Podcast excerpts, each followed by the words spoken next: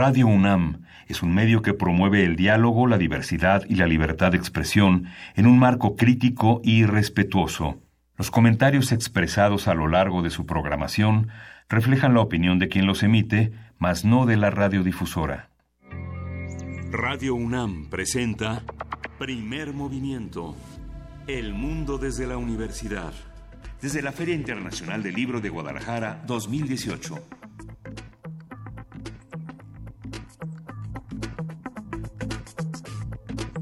Buenos días, hoy es Hoy es, hoy es miércoles jueves, hoy es miércoles 28 de noviembre. Me encantó el miércoles jueves. aquí en la Feria del Libro de Guadalajara a las 7.03 de la mañana. Buenos días, Luis Iglesias. Muy buenos días, querido Miguel Ángel Quemain, jefa de información. Juana Inés de esa, buenos días. ¿Cómo estuvo ayer? ¿Cómo nos, cómo nos, ¿A dónde nos fuimos? ¿A qué presentación? Nos fuimos a leer todos los libros que teníamos que leer para hoy. Entre otros, el de nuestro invitado que ya va llegando con cara de que no pasa nada con cara de que no son las 7 con 4 de la mañana. No son las 7 con 4 de la mañana. Sí, muchos el día de ayer de los que forman parte de esta Feria Internacional del Libro de Guadalajara, en la que estamos eh, haciendo comunidad, en la que nos estamos enamorando de los libros, reencontrando con muchos autores. Como muchos se fueron ayer a la fiesta de Almadía, si no me equivoco. Eh, uno que es muy responsable con el oficio radiofónico, no fue para los que estaban preguntándose si nos fuimos y nos desvelamos, no, nos quedamos leyendo y nos quedamos en distintas presentaciones. Miguel Ángel, tú te fuiste a muchas. Sí, fui a muchas. Desde la mañana con Toño Quijano nos fuimos al recuento de cifras de la CANIEM, que hace un, recuento, esta vez fue bastante adverso. Seguramente Toño Quijano hablará más tarde de, de, los números, pero por lo pronto hablábamos hace un momento fuera del aire que prácticamente el 58% de la industria editorial mexicana depende de las ventas de libros de texto de primaria, secundaria, apenas el 1.2% al libro electrónico y tienen expectativas de crecer al 4% si les va muy bien, si sigue habiendo luz en el país, etcétera, ¿no? Este, digo, ojalá haya, haya, luz mientras haya agua y fluya. Y, Laura Restrepo, la escritora colombiana, eh, tuvo una mesa muy interesante por la tarde. Yo creo que fue una de las actividades más interesantes. Laura Restrepo, desde los años 90, tiene una gran presencia. Ella ganó el premio Alfaguara a principios de los 90 y fue a mediados de los 90 y fue una, una figura que se quedó para vivir en México con sus libros y con una literatura eh, muy interesante para un grupo de lectores. Estuvo también Antonio Ortuño, que es un autor que escribió un libro que ha sido muy leído, Fila India y México, ahora este, dialogando con, con Antonio Lobo Antunes. Fue un diálogo interesante, muy contrastante con el de Laura Restrepo, que fue de una enorme calidez. Eh, aquí fue más, más, más beligerante, más provocativo, pero también el premio eh, al bibliófilo que recibió Enrique Florescano con toda una comunidad de historiadores jaliscienses que lo arroparon y lo aplaudieron y Paco Ignacio Taibo II, que presentó El olor de las magnolias y Libertad Bicicleta, dos novelas largas, dos cuentos, dos novelas cortas, dos cuentos largos alrededor de los recuerdos de, de su padre, con la presencia de Benito Taibo en un auditorio, pues todos, todos muy llenos. Abarrotado el auditorio. Sí. Sí, venturosamente las presentaciones, Miguel Ángel, casi todas se llenaron. Eh, las de la planta baja, las de los... Las de, los, eh, las de planta alta es complicadísimo. Sí, van seis personas, Los lectores no saben que están aquí, eh, esa que sea una de estas recomendaciones que año con año hacemos, que no solamente se quede en el programa la recomendación de, eh, asiste a esta presentación que está arriba, sino que hay algún otro mecanismo para que los lectores puedan acercarse a estas presentaciones. A mí me tocó irme a, a ver las presentaciones de los autores más jóvenes que me emocionó muchísimo conocer a los autores de Paraíso Perdido, esta editorial local, es una editorial de, Guadalajara donde se publican escritores independientes, tiene su, su stand muy cercano al de, al de Sexto Piso, al de Almadía, y bueno, tenían una propuesta muy interesante, estos jóvenes, una propuesta editorial bellísima. Eh, por otro lado, en el stand de Almadía, por ejemplo, se realizaron ciertas presentaciones, no solamente de su propia editorial, sino de otras editoriales independientes más pequeñas que fueron acogidas en cierta medida y bueno, también fue interesante. Estábamos platicando que yo estaba, estaba fascinada con este libro que se presentó ayer, el Pequeñas Labores, y ahora ya no lo encuentro porque lo mío, lo mío es no encontrar el libro. Era Pequeñas Labores de, Rivka, Galchen. Galchen. Es una mujer que se vuelve madre en Nueva York. Nos fuimos Frida Saldívar, la productora de este programa, y yo a dar la vuelta a ver qué tal. Y nos dejó impresionadas la visión de las mujeres vista por una mamá que vive en Nueva York, en un espacio eh, muy, eh, a cierta, en cierta medida, a los ojos de muchos glamuroso, y a los suyos muy diferente. Y se pone buenísimo el libro. También, bueno, pues estuvimos en las presentaciones justo de arriba de los salones de arriba, Miguel Ángel, Juana Inés, y ojalá que se llenaran más, porque había de todo, todos los autores, bueno, se puso buenísimo.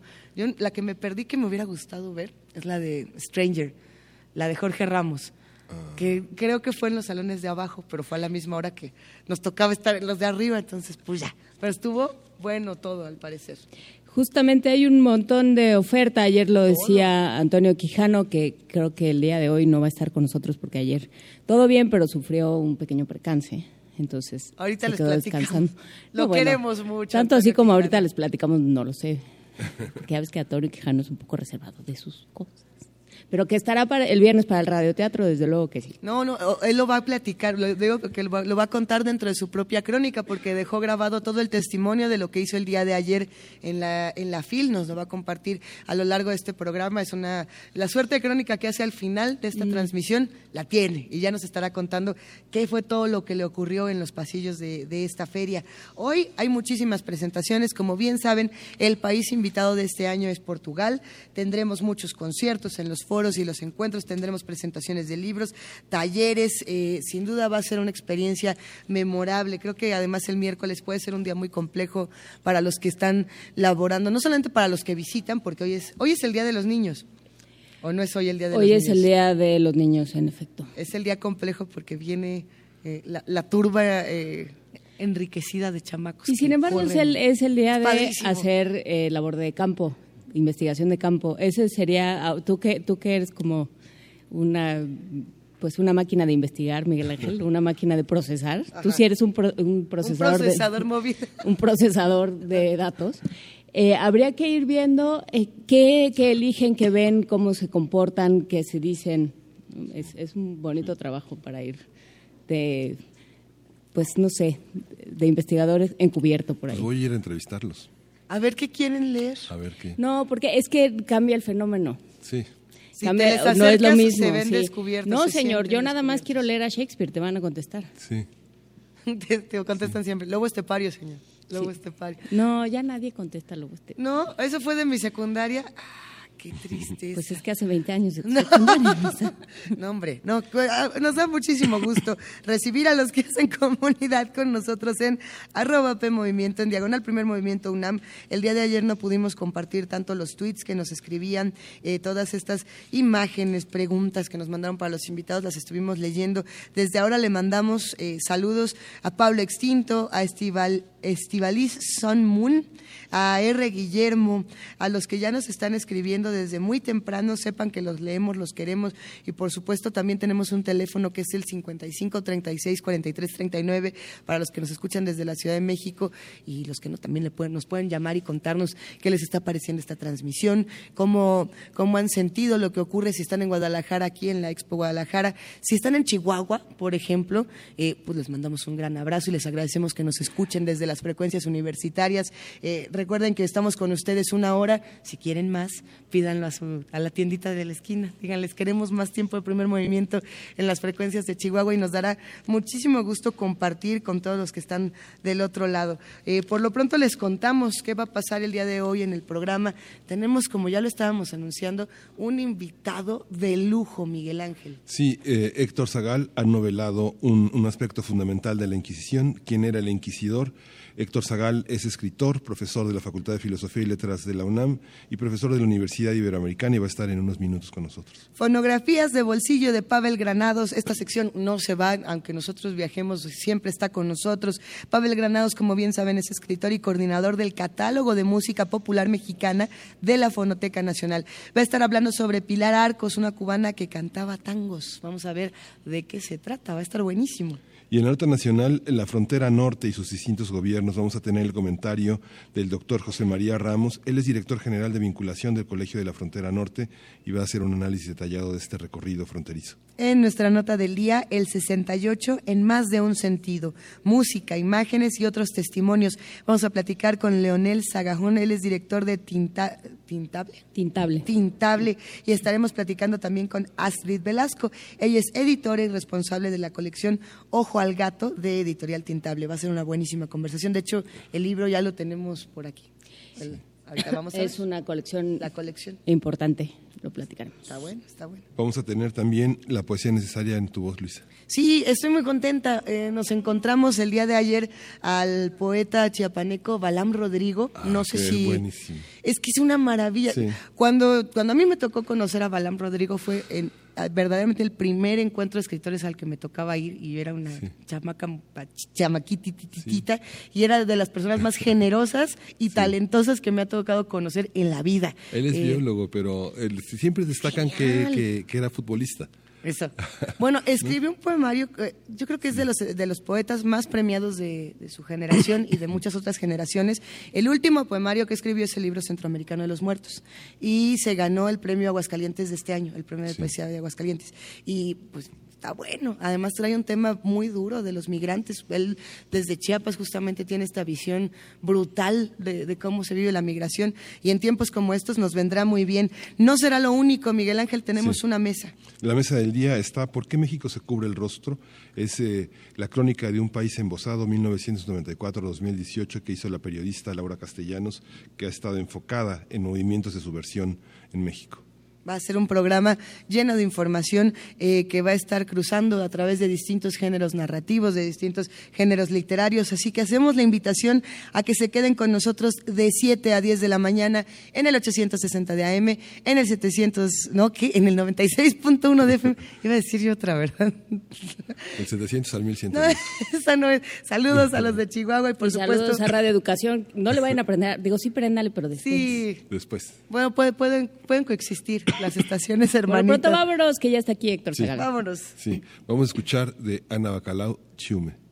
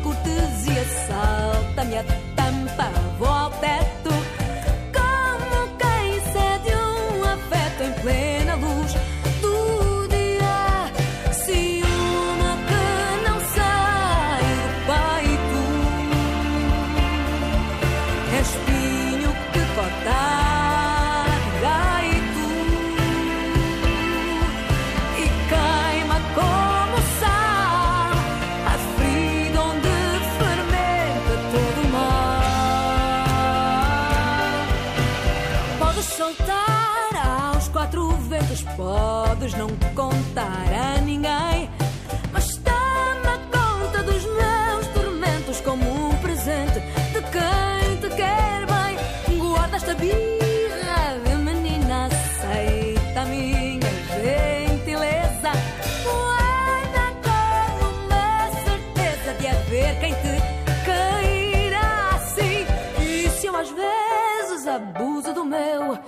é porque nunca acusas o toque.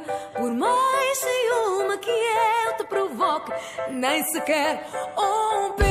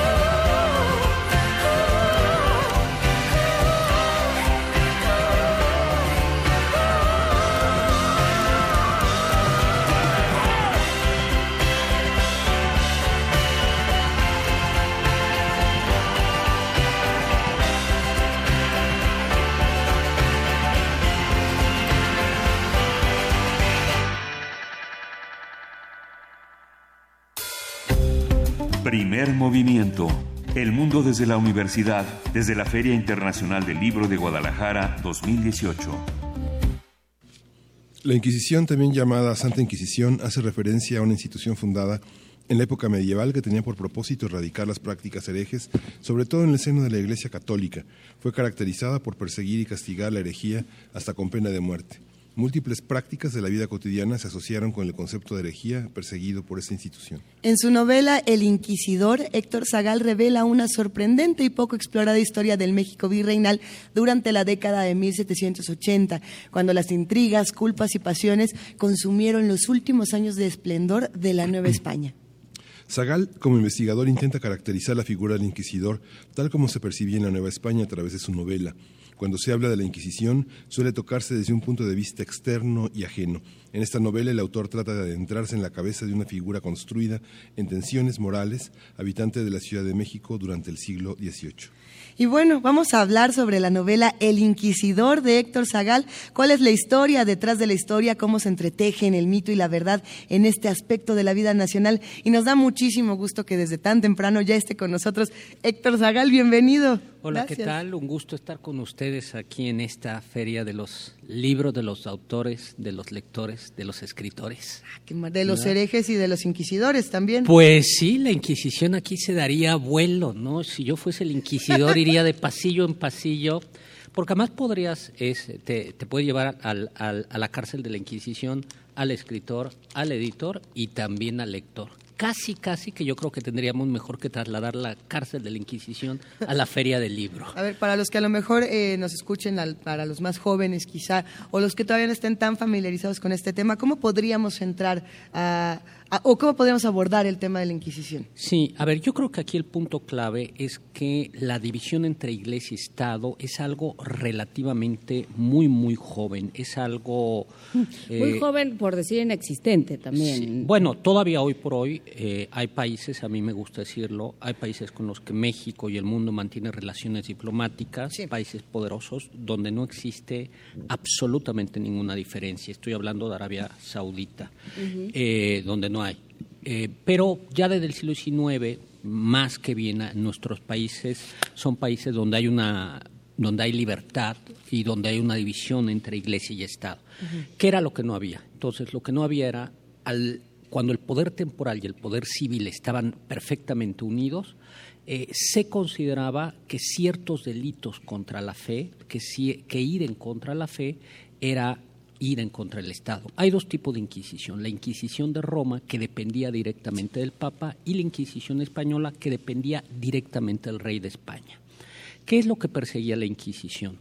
Con la Inquisición española, contra lo que muchos pensaban, piensan, no perseguía delitos morales, casi ninguno. No perseguía el adulterio, no perseguía, por ejemplo, la prostitución, incluso era profundamente tolerante en eso Perseguía, en cambio, eh, la herejía, es decir, aquellos católicos que se separan de la fe.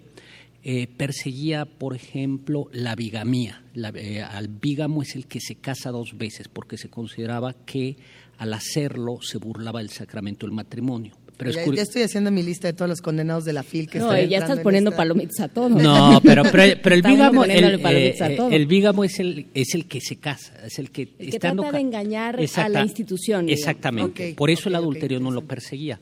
Perseguía algo que de lo que se habla poco, perseguía a la sodomía, que era la homosexualidad y era terrible. Ahí también hay que reconocer que todo mundo, países protestantes, no protestantes, perseguían a los sodomitas y que todavía hasta el siglo XX, se acordarán ustedes de la película El Código Enigma, era un delito la homosexualidad en muchos lugares. Entonces perseguía, perseguía la blasfemia. Esa la persiguió tan eficazmente en México, en la Nueva España, que no blasfemamos. O sea, podemos decir grosería, mentarle la madre a todo mundo, pero pero salvo los españoles, nadie blasfemaba. Eh, es que haciendo una breve pausa, y a mí me llamó mucho la atención, por ejemplo, en los últimos eh, meses estuvimos tocando el tema de la blasfemia aquí en primer movimiento, por la noticia, por ejemplo, de que Irlanda había despenalizado la blasfemia. Y, la pregunta es, ¿qué entendemos por blasfemia actualmente para que los mexicanos no blasfememos? Pero, o ya está naturalizado. Pero tiene que ver con, una, con una definición muy clara. Exactamente, la blasfemia es invocar el nombre de Dios y burlarse e insultarlo, ¿no?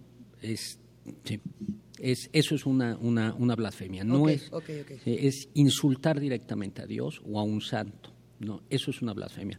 Y el castigo, si nos da tiempo, simplemente era, la primera te mandaban a misa con un trapo en la boca y una vela para que todo el mundo viera que eras blasfemo. Y a la segunda era una especie de piercing, pero nada más que con un punzón en la lengua. Entonces, tac, te atravesaban eh, la, la, versión salvaje de lavarte la boca con jabón. Eh, sí, tal cual. A ver, y eh, creo que lo que construyes en esta novela, o sea, lo que haces como en el resto de tus novelas, Héctor, es juntar aquello que tú quieres, eh, que has investigado, que sabes, que has compartido de manera muy generosa con tus alumnos, con los radioescuchas, con diferentes públicos en el país, eh, y ponerle, digamos, eh, ponerlo en un escenario. Y en este caso utilizas un personaje como Javier Goñi, que es este jesuita, pues que está en la Nueva España, pero que como que, como que no se halla.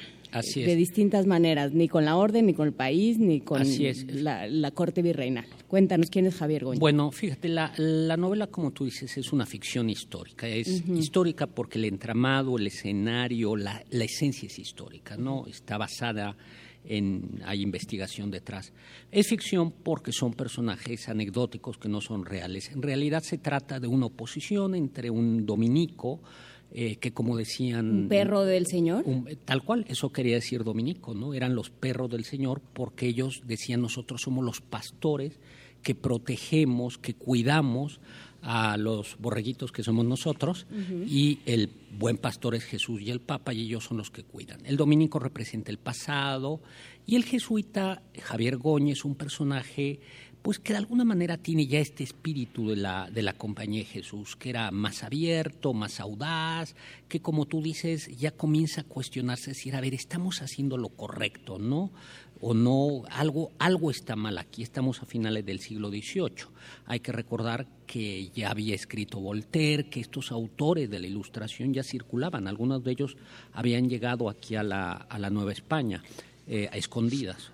Entonces hay una crisis, una oposición entre estos dos individuos.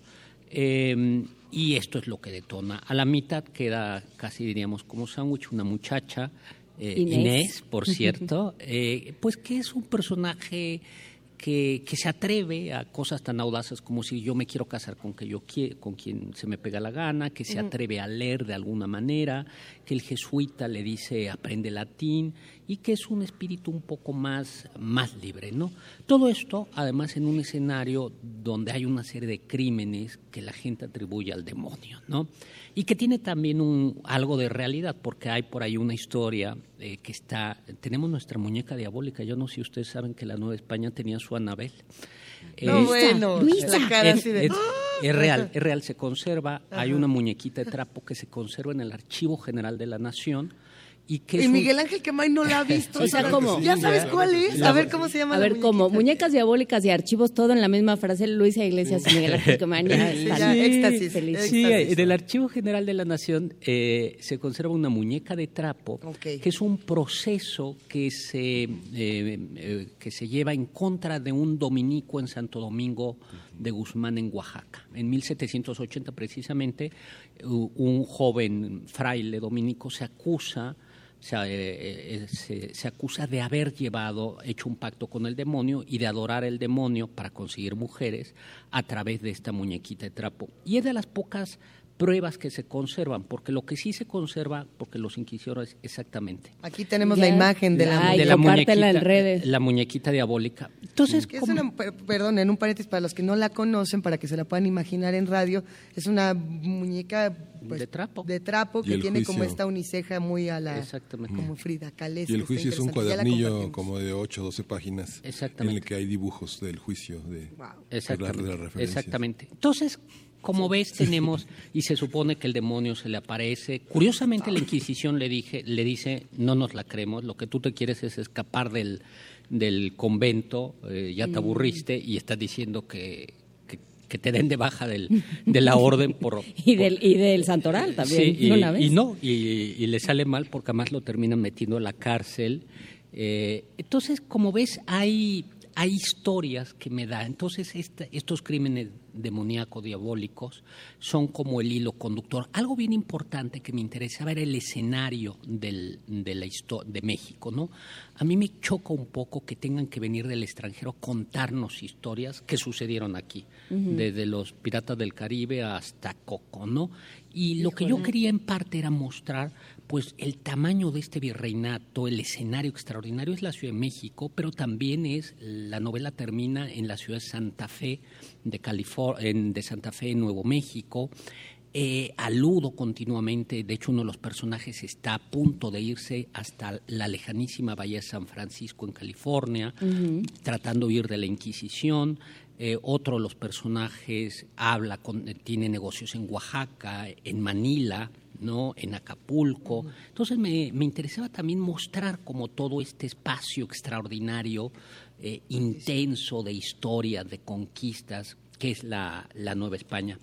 Y, algo que, me interesaba también es mostrar los mecanismos de autoengaño, a ver qué, a ver, ¿qué era lo que estaba pensando? A veces pues, podemos imaginar a un inquisidor como, eh, a ver, un tipo tonto, pero, pero no eran tontos. O sea, la pregunta era ¿Qué sí son? Si no son tontos, ¿qué sí son? Eh, exactamente, ¿no? ¿Cómo es que se podían justificar, ¿no? Esos mecanismos, un personaje que rezaba, que decía Dios es amor, ¿cómo era posible que no se tentara el corazón a, la hora de quemar a un muchacho de 15 años por sodomita? Eso es histórico, ¿no? O de atormentar a una anciana de 75 años por, por judaizante, ¿no? De alguna manera Dostoyevsky en el microrelato El Inquisidor lo intenta como mostrar, ¿no? Eso me interesaba. Y luego la otra cosa es tratarnos de meter en la mente de los em, de las víctimas, que debe de haber sido terrible, porque una víctima de la Inquisición eh, no podía siquiera tener una nadie lo podía mirar con compasión cuando te llevaban al cadalso y tú decías, ay pobrecito, ese ay pobrecito. Ah, vas tú también. Te, podía, porque decías, está simpatizando, ¿no? La gente llega, llevaba a los niños a ver ese, eh, eh, ese, ese auto de fe edificante, como también, eh, ahora no es exclusivo la Inquisición, hay que recordar a las tejedoras de la guillotina, pues que se quejaban de que iban a, ver cómo cortaban cabezas y, se quejaban de que solo habían cortado 10, 12 cabezas ese día, pues no tiene tanto chiste hacer cola, ¿no? Entonces hay como un, mecanismo del ser humano de, de, encontrar una alegría, una satisfacción en el sufrimiento de los, de los otros, ¿no? Hay eh, una parte, se ha, se ha trabajado mucho, sobre todo últimamente a la Inquisición, el, la digamos, el trasfondo político de la Inquisición. Por supuesto. ¿Qué pasa, cómo, qué pasa con eh, el virrey? Forma parte importante. Eh, Inés es hija del virrey, según recuerdo. Es amiga, es amiga. Eh, entonces, ¿qué, cuál es la figura del virrey en este caso y cuál es su vínculo con la Inquisición? hay que recordar, eso es histórico, que el rey de España era el que ponía a los inquisidores. Así de fácil. Hay un caso en la época Felipe II en el que Felipe II mete la Inquisición mete a la cárcel al cardenal primado de Toledo, que era la cabeza de la Iglesia española. El Papa, después de un tira y afloja de varios años, tiene que decir cómo mete la Inquisición al jefe de la Iglesia española. Eso habla del, poder. Entonces, en efecto, lo que yo intento jugar en la novela es cómo ya la corona española se está dando cuenta que la Inquisición va teniendo mucho poder y que y el virrey aprovecha para de vez en cuando como para decir a ver señores, no se les olvide que ustedes son mis empleados. Esto se va a notar, esto es también histórico, se va a notar en la independencia. En la independencia eh, algunos de nuestros eh, caudillos fueron perseguidos por la Inquisición cuando en realidad no tenían motivo por de haberlo de haberlo sido y se nota claramente cómo la Inquisición ya a finales del 18 principio del 19 es la larga mano de la Inquisición entonces sí que hay una tensión entre los virreyes entre el virrey y la Inquisición. La Inquisición, el inquisidor que quiere siempre eh, mostrar su, su independencia y el rey que quiere recordarles una y otra vez que no, que el que manda es, es él. Y esto va, ser muy importante en esta novela. Sí, porque además se va diluyendo, digamos, ese poder se va diluyendo conforme, o sea, ya no es el rey, es el virrey. Exactamente. Y eso ya, eh, y aquí es, sí, y aquí es el inquisidor de la, de la Nueva España, ya no es el gran inquisidor de España, ¿no? ¿Y qué pasa cuando lo trasladas a Nueva España? Digamos, esto que en España tiene, una, tiene unas características, se perseguía a los judaizantes y demás, en, en, la Nueva España tiene otras, eh, tiene otras connotaciones y se utiliza política y, económicamente para otros fines. Sí, aquí va a pasar, vamos a ver, por ejemplo, algo que no va a ser importante en la Nueva España y que es casi no va a haber herejes y eso uno podría decir, hombre, qué bonito. No, lo que pasa es que no éramos tan estudiosos. ¿no? Entonces, para ser hereje hay que ser estudioso. Y en México, en la Nueva España, casi no hay teología original, sobre todo en el 17 y en el 18. Por eso casi no hay persecución de herejes. Luego, algo que le va a cambiar la dinámica es que los indígenas no estaban bajo, eh, bajo la Inquisición. Y eso hace que sea ligeramente más tolerante y que algunos inquisidores tuvieron como el buen tono o la buena idea de darse cuenta que la herbolaria, todo esto no era, o sea, no era brujería. ¿no? De hecho, el médico de Felipe II hace un levantamiento de herbolaria indígena y eso hace que tampoco los hechiceros sean, no sea el tema. ¿Qué era lo que más perseguía la Inquisición en la Nueva España? Judíos, judaizantes, eh, donde había mucho dinero de por medio que a la Inquisición le, le, interesa. Por cierto, especialmente judíos portugueses en el siglo, en el siglo XVII. Eh, sodomía la perseguía. En el XVI fue implacable con la blasfemia. Y luego, eh, en el 18 libros prohibidos, especialmente de tipo político. Claro, era la ilustración. ¿Cuáles, son, los, ¿cuáles son los libros prohibidos? Este, el Inquisidor. Eh, bueno, por supuesto. No, eh, no, Voltaire, por ejemplo, Rousseau, eh, las Biblias traducidas al español, porque eso era protestante. Y algo de lo que se habla poco era los solicitantes. ¿Eso le suena? Que son los sacerdotes. Ese es el segundo delito, el segundo delito más denunciado ante el Santo Oficio, que era, y sí digo este sí era delito, que eran sacerdotes que se aprovechaban del confesionario para solicitar favores y no precisamente este, para solicitar favores carnales. Y eso era una constante. Ahora, ¿qué es lo que pasa? Ahí la Inquisición tenía un procedimiento, eh, lamentablemente esto era muy benévola y no lo castigaba en público. Pero si uno va al Archivo General de la Nación, uno se encuentra con una cantidad de sacerdotes. De hecho, eh, hubo virreyes, hubo el virrey Bucareli que dijo, está estrictamente prohibido que los sacerdotes confiesen a las mujeres en las sacristías. Y las rejitas que había en el confesionario pues eran rejitas en parte para cubrir el anonimato del penitente y en parte para proteger al penitente de sacerdotes solicitantes, ¿no? Eso pues es una es una, una realidad. Eso se ha vuelto a poner en boga. Claro. Este, ahora hay cámaras en buena parte de las iglesias. Y, se ve que era un problema de, de, toda, de toda la vida. Y hay sacerdotes solicitantes que solicitan favores de muchachos. Eso, eso está documentado en la Inquisición. Eh, brevísimo, nos escribe por aquí Mayra Elizondo para preguntarnos si en la actualidad hay algo como los libros prohibidos o cómo en la actualidad eh, se le da continuidad a todos estos temas, ¿no? al tema de los solicitantes. Por sí, ejemplo, vamos a ver. Bueno, algo que le pasó a la Iglesia Católica es que dejó cuando hubo separación de la Iglesia y el Estado, que estuvo muy bien, eh, la Iglesia Católica siguió con un proceso, entre comillas, eh, paralelo, pero consideró que ese proceso paralelo de alguna manera lo exhibía del proceso penal, eh, que es toda la bronca de los pederastas, que fue, por recientemente los papas dijeron que había que hacer lo que era obvio, que era que había que hacer, que es esto es un delito y esto lo tiene que llevar no la Iglesia, sino la PGR o la autoridad política, ¿no? Pero, pero vamos a ver, se tardaron eh, varios años en darse, en varios siglos, en darse cuenta que, que, este no era el, no era el camino. Eh, dos, sí, hasta el Vaticano II había un índice de libros prohibidos. Eh, ya desde el Vaticano II ya no hay un índice de libros, de libros prohibidos y en efecto el índice de libros prohibidos lo e, elaboraba el Santo Oficio. Claro, el Santo Oficio romano de 1960 ya no tenía el poder de la, de la Inquisición, ¿no? Pero, eh, y creo que en teoría los obispos tienen todavía el derecho de hacer una lista de libritos prohibidos, ¿no? Todavía existe el Tribunal para la Defensa de la Fe. Eh, sí, ahora le cambiaron el nombre se, llama, le, fueron cambiando el nombre porque era, eh, con Ratzinger era Defensa de la Fe, ahora le pusieron Propaganda de la Fe o de la Fe, la Congregación de la Fe. Porras y saludos a todo el mundo, ¿cómo se llama ahora? Este, no, el de la fe. Cristo, Cristo, raro. algo, algo así, pero se llamaba exactamente. El último nombre fue Propaganda de la Fe defensa de la fe, santo oficio, ¿no? Eh, sí, existe eso. Ahora, claro, no tiene ya dientes. ¿No? Ya una inquisición. Eh. Eh, ¿O qué tipo de dientes? ¿De, qué, tipo de dientes ya,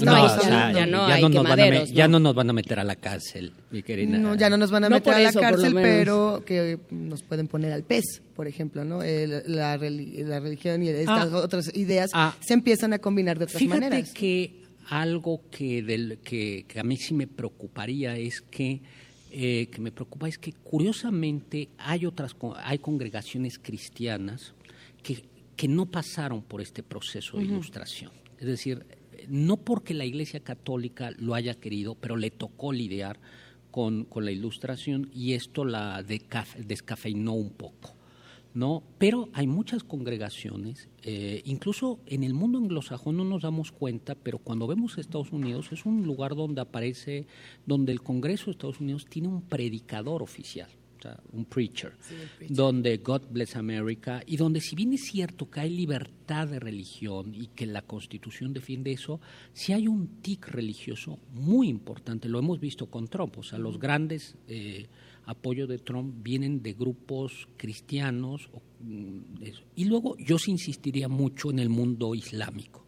El mundo islámico no pasó por la ilustración. O me decía un amigo mío, sí tuvo un proceso de ilustración, pero ganaron los fundamentalistas y se cepillaron en el siglo XIII a los ilustrados musulmanes. Y entonces tenemos casos tan terribles como Arabia Saudita, con la que además nadie se quiere meter, donde el adulterio es delito, donde llevar un libro del mormón, una Biblia, una botella de tequila es delito, donde no te puedes cambiar de religión. Las donde mujeres hasta cierto punto no pueden ni salir de su casa. Exactamente, y donde el adulterio y la homosexualidad es un delito. Entonces, eh, yo creo que eso, y por supuesto en nuestro país hay, eh, dependiendo de la región, a veces pensamos que todo es la condesa eh, de la Ciudad de México, pero claro que hay zonas donde todavía hay una falta de, tolerancia, como de esta idea de que el Estado no tiene por qué meterse en la cama de alguien, ¿no? Este, o meterse en las ideas de, de, alguien, ¿no? Eso todavía existe ahí. Y luego yo creo que hay muchas otras formas de tolerancia. Yo daba una charla parecida a estas y les decía, a ver, en Monterrey, a ver, está muy mal pelearse por la fe y patear y quemar a alguien por la religión, pero patear y quemar a alguien porque le va a un equipo de fútbol, dices, eso es una forma de intolerancia y a veces la intolerancia sigue tomando, tomando otros, otros rostros, ¿no? O sea, yo creo que a veces tenemos como un tic de inquisidores todos, todos lo tenemos, ¿no? Y creo que en el centro de esto está el, conflicto de Javier Goñi, de tu, de, tu eh, protagonista. Claro, es que él se da cuenta de que la fe es recia, dura, convicción, pero al mismo tiempo cómo respetarla. Y esto es histórico, es muy curioso, los Tomás Aquino, un dominico, dice no se puede imponer la fe, no se puede bautizar a fuerzas, hasta ahí dices qué bonito. Y luego dice, pero al hereje que falsifica la fe es como el falsificador de moneda y se le puede matar. Entonces, ah, entonces dices, a ver, ¿cómo es posible que haya estos, estos, estas tensiones? Y esto es lo que le pasa a Javier Goñe. A mí los jesuitas me caen muy bien. Eh, hay esta idea de que, como dices, puedes encontrar a un jesuita bueno, un jesuita malo, pero jamás a un jesuita tonto, ¿no? Mm. Y Javier Goñi, bueno, tú conoces más, yo no. este, y, Javier Goñi como jesuita representa esta modernidad, porque en el 18 eran los modernos, ¿no? En el 18 eran la, avanzada eh, política, tan es así que los expulsa el rey de España por, por ser demasiado audaces en muchos puntos, por ser muy independientes en, muchos puntos, ¿no? Uno de los temas que, con los que inicia la Inquisición, digo, la Inquisición se funda este, muchos años después de la llegada de Cortés, digamos, es el 1571. Y las ideas que preconizan ese momento son el libre albedrío, que es algo que los criollos tienen como un, como un punzón sobre ellos. Pero también lo que está en los juicios inquisitoriales es que hay una parte de la población que quiere arrebatarle la propiedad a algunas personas que se quedan solas, sobre todo las mujeres viudas, que las acusan de hechicería y de prácticas este, ocultas. ¿no? Sí, eh, sí hay prácticas, eh, sí hay juicios contra hechiceras, pero yo diría que los más interesantes desde el punto de vista económico son los eh, contra los judaizantes. Ahí es clarísimo que van, por, el, dinero, porque muchos judíos, criptojudíos, dijeron vámonos al lugar más lejano del mundo, que es la Nueva España.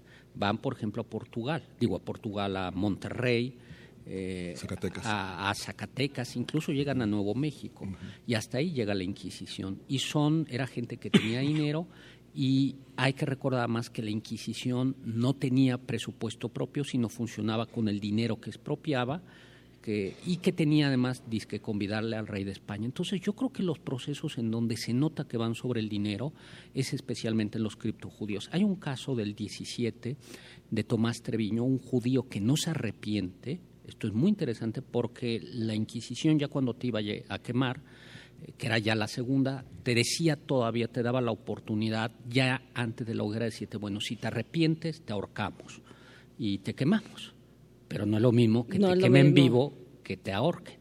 Y este Tomás Treviño se niega que lo... No, ahorita te platico más, Luisa. Ahora, a ver, continuemos, sí, sí, sí. Entonces te daba la...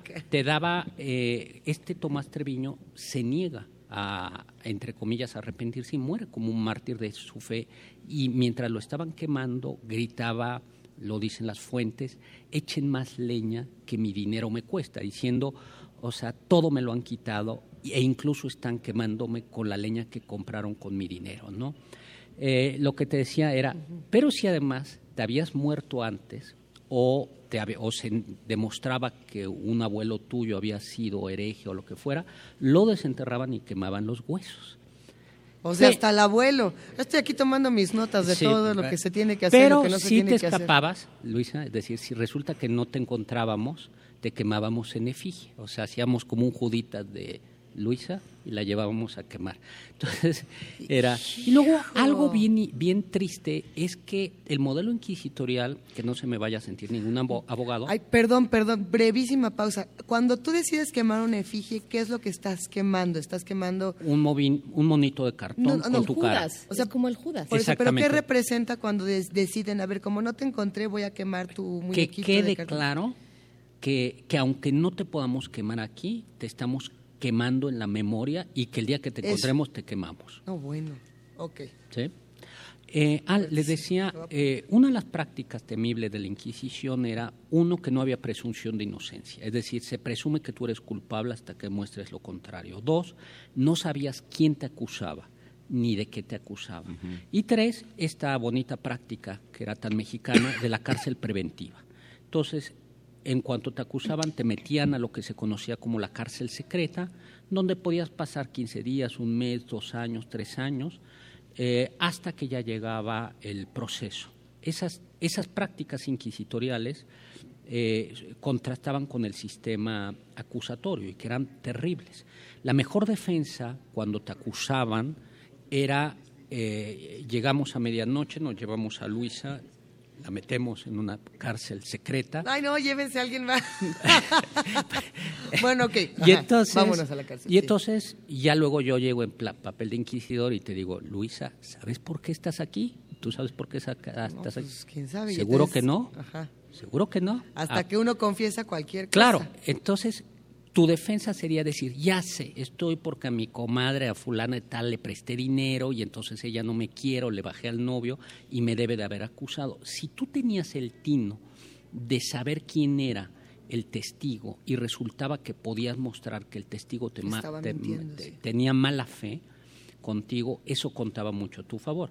Pero habitualmente era, era muy difícil de saber eso y lo que pasaba era que te terminas acusando de cualquier cosa o terminabas confesando algo que a lo mejor yo no sabía. Me dices, ah, pues sí es que un día recomendé en primer movimiento un libro prohibido. Entonces yo, decía, yo ponía cara de que ya lo sabía y dije, muy bien. Un día critiqué en primer movimiento a los que cancelaron el concierto de metal en Monterrey, ¿no? Y Muchachos, entonces, muchachos. bueno. Ah, sí, sí, sí. muy bien. Oye, y bueno, pues te la vamos a poner, no te vamos a quemar, te vamos a castigar con una multa y azotes y un año de cárcel.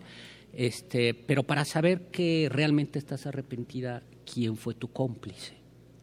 No, yo no.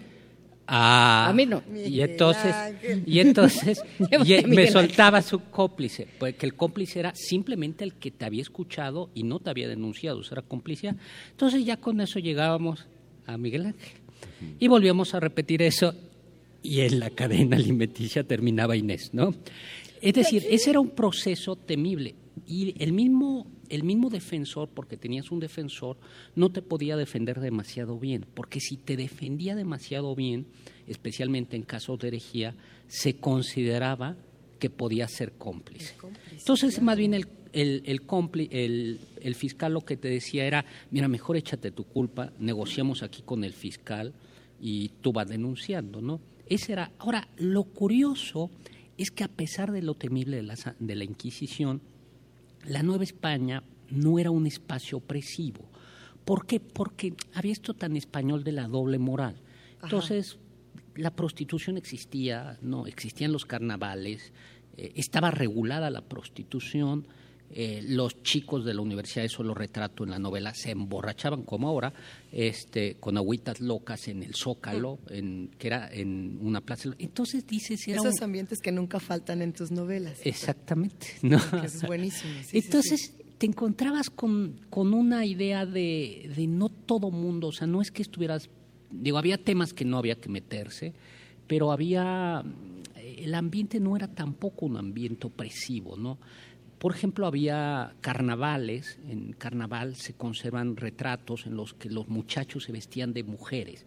Eh, Se llamaba, hay un carnaval muy famoso que se llamaba El Mundo al Revés, El ¿no? mundo al revés. Eh, entonces, decías, es una, es una sociedad como, como muy chistosa. Por otro lado, eh, por ejemplo, se sabía que muchos sacerdotes tenían amantes, ¿no? Eso se sabía. Lo que perseguía la Inquisición no era que tuviera amantes, sino era que lo consiguieran en el confesionario. Entonces, te encuentras con una sociedad, por un lado, muy opresiva, por otro lado, una sociedad en donde está regulado cuánto debe cobrar una prostituta y en dónde deben de estar. Pues todo. igual que ahora. Claro. ¿no? Es como se ha Sí, sí, construido la, la, la fe y la, la práctica de la fe en México. Exactamente. Es, eso es por eso decía, es- somos muy herederos de esta doble moral que curiosamente termina siendo como vivible y que no pasó en algunos, en algún, por ejemplo, en Ginebra, Suiza o en los países, en algunos países calvinistas que se tomaron la fe en serio y por eso tienen mucho dinero. eh, Y por eso México eh, ya, según los censos, ya tampoco es católico. claro. O Sí, sea, sí. por eso de pronto la- los, las iglesias cristianas eh, que vienen de la, del, que tienen origen protestante dicen eso no. Claro. ¿no? De Eso hecho, no está sí. bien. Me- es, por ejemplo, se sabe que uno de los motivos por los que muchas personas dejan el catolicismo y se hacen cristianos es que ahí sí les exigen que dejen de emborracharse. Entonces, en los pueblos, en donde, bueno, en todos lados el alcohol suele ser un problema, pero donde hay mucho alcoholismo, resulta que, que estas congregaciones sí regeneran o rehabilitan a las personas, algo que el catolicismo, pues no. Y eso, eh, y eso explica, yo creo que eh, esta, esta, esta distinción. Ahora, creo que al fin y al cabo es, no, yo creo que hay que estar como en guardia contra, contra esto. Algo que no pudo desarticular la Inquisición y con lo que yo juego es con los masones. Los, los inquisidores sabían que había ya masonería y eso tiene que ver ah, con algo que decía Inés, eh, Juana Inés, que era que los masones llegaron con las autoridades, es decir, seguramente con virreyes, eh, y no hubo manera, la Inquisición decía, están aquí, hay francmasones, y no lograron, no lograron... Juárez formaba parte de Exactamente. ellos. Y en el siglo XIX ya no hubo ejecuciones, digamos que fueron, fueron bajando las penas. Así digamos, Hubo 43.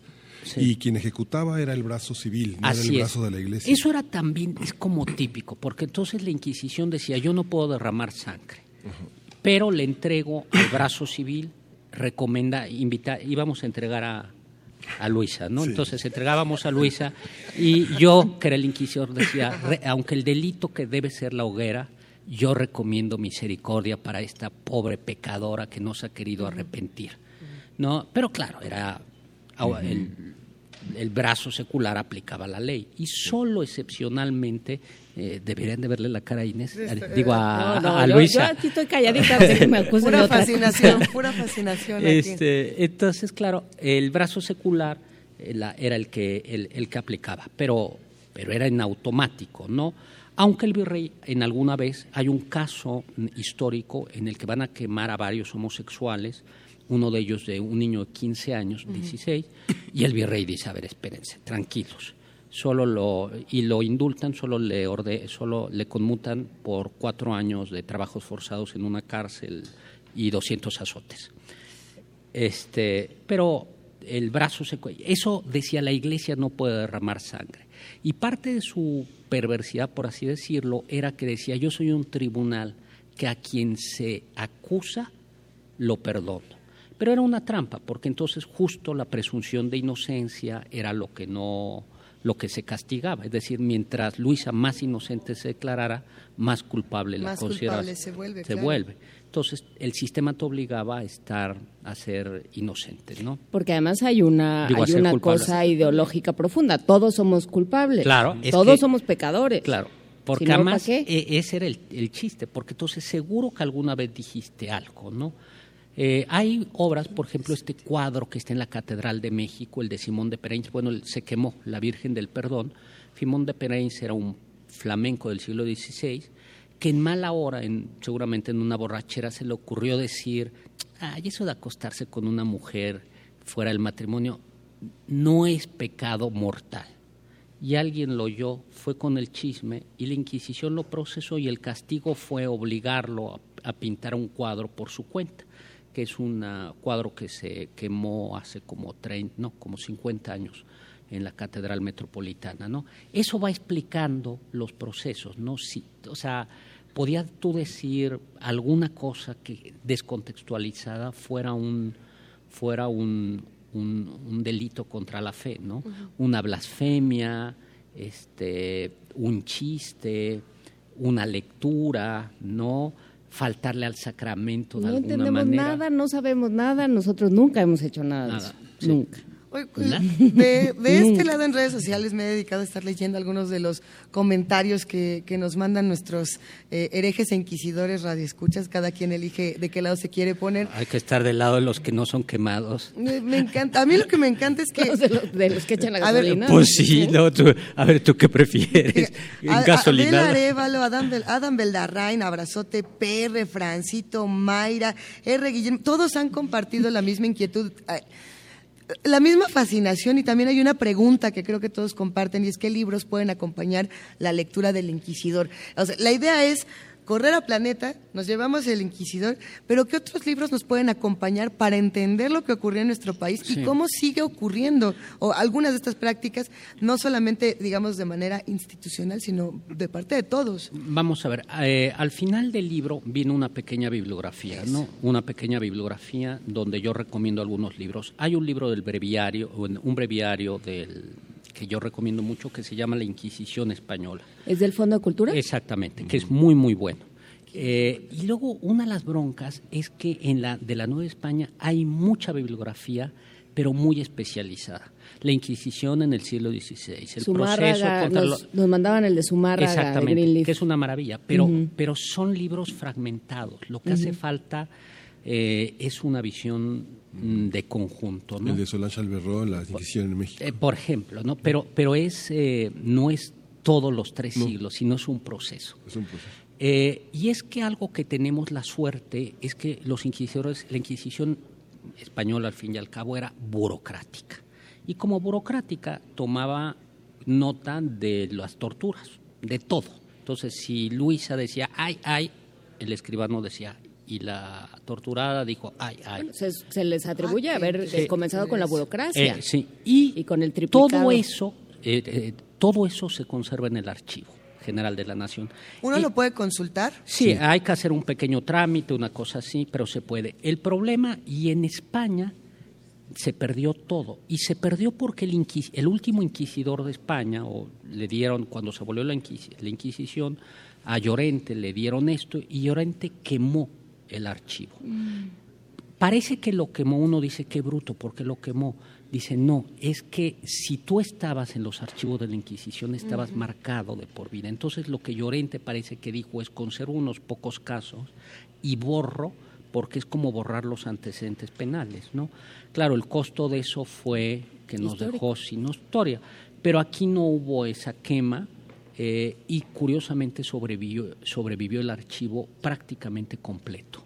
También funcionó en Lima, ¿no? También funcionó en Lima y, y, una sección en Nueva Granada. Eh, literal, el tiempo se nos terminó. Sí, ¿no? Y, ya estábamos, pobre Frida sufre, sufre como si la lleváramos al cadalso, pero muchísimas gracias. Pues gracias a ustedes, ¿no? Muchísimas gracias, Héctor Zagal. El libro es El Inquisidor.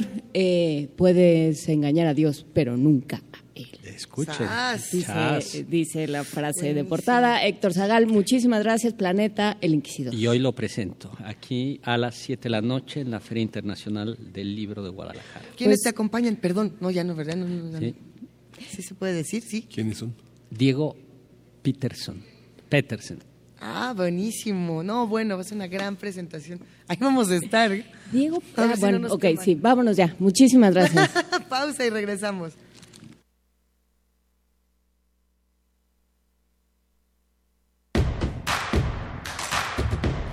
Síguenos en redes sociales. Encuéntranos en Facebook como Primer Movimiento y en Twitter como arroba PMovimiento. Hagamos comunidad.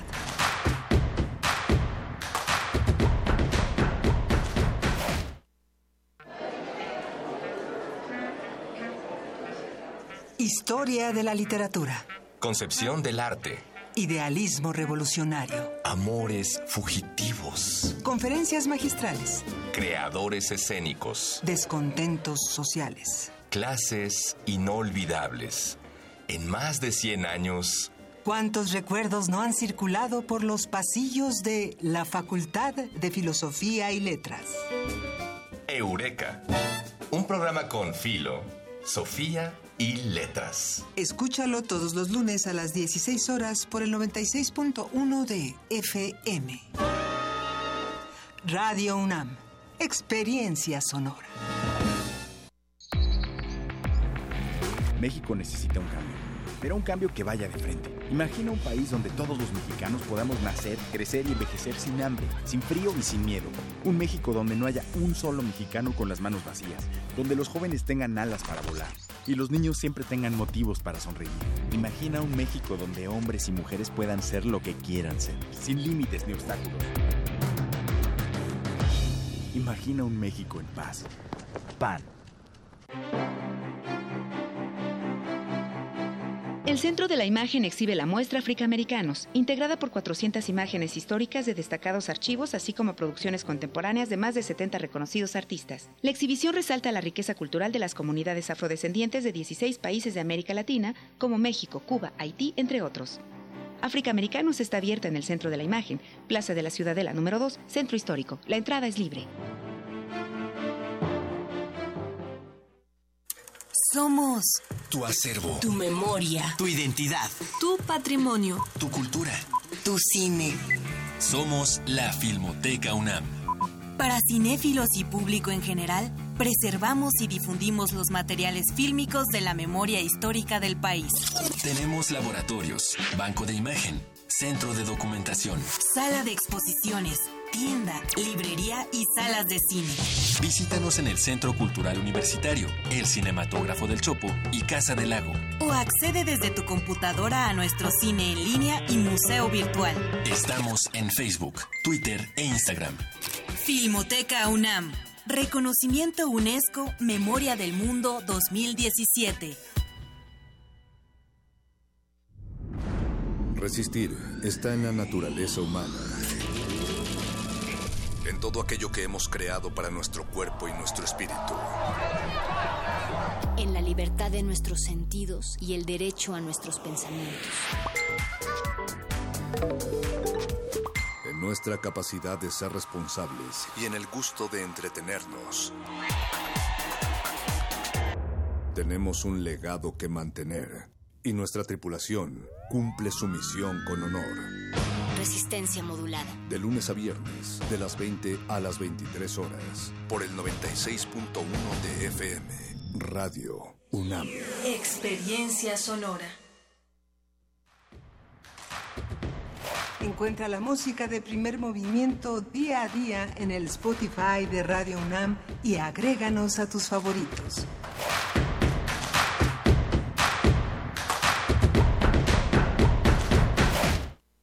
8 de la mañana con 3 minutos, 4 minutos, ya estamos aquí de vuelta en la segunda hora de primer movimiento. La feria todavía se ve tranquila, todavía hay quien duerme plácidamente en uno de los sillones del vestíbulo. Y por supuesto, estamos eh, de vuelta en esta edición 2018 de la Feria Internacional del Libro de Guadalajara, Miguel Ángel. Sí, justamente en una hora van a empezar a poblarse todas estas enormes áreas que ya les quitaron las sábanas a los libros por lo pronto y ya están visibles en este, en este gran corredor que estamos en el pasillo I. Le agradecemos muchísimo a Oscar Zárate que nos dice en Twitter, el Colegio de México está por publicar una historia mínima de la Inquisición escrita por Gabriel Torres Puga, eh, Luisa Iglesias. Hemos hablado aquí con Gabriel Torres Puga, él es, es un joven investigador del Colegio de México. Creo que sí es del Colegio de México. Creo que sí es del Colegio de México y bueno, pues ha estado con nosotros, hemos hablado justamente de esta eh, pues de esta institución como, como en Nueva España tuvo otros alcances y otros usos políticos y económicos, como lo platicábamos con el doctor Zagal, eh, que en España, pero pronto, hablando de procesos inquisitoriales y hablando de blasfemias, está con nosotros Pavel Granados. Vámonos a la sección, venga de ahí. Primer movimiento. Desde la FIL Guadalajara 2018. Fonografías de bolsillo. ¿Y ya estás por ahí, Pavel Granados? Ay, yo no oigo nada. Hola, Pavel. Pavel. Y, y está sucediendo eso que temíamos todos, que siempre teme uno en una transmisión en vivo remota, que es, está fallando el híbrido, lo que sea que eso signifique, pero está fallando el híbrido. Bueno, mientras recuperamos la comunicación con Pavel Granados, que como ustedes bien saben se encarga del acervo sonoro de la Fonoteca Nacional, que es un eh, verdadero experto en historia del sonido, pero no solo eso, de las grandes personalidades radiofónicas y sonoras de nuestro país, que además, bueno, usted sabe cada rareza. Hay que aprovechar este momento. A ver, Pavel, ¿estás ahí?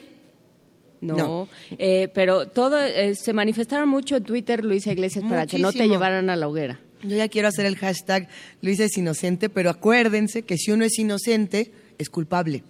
no hay que declarar la inocencia. No somos inocentes. Por principio, no somos inocentes. Nada más hay que elegir de qué nos, de qué nos inculpamos. creo que hay una parte muy interesante de este libro de Héctor Salgal que nos deja reflexiones posteriores eh, en espacios como estos. ¿Qué pasa cuando eh, llegan libros como estos a distintas regiones del país? Ahí está. No alcanzo bien a distinguirlos. Hola, Pavel. Yo sí te distingo, Pavel.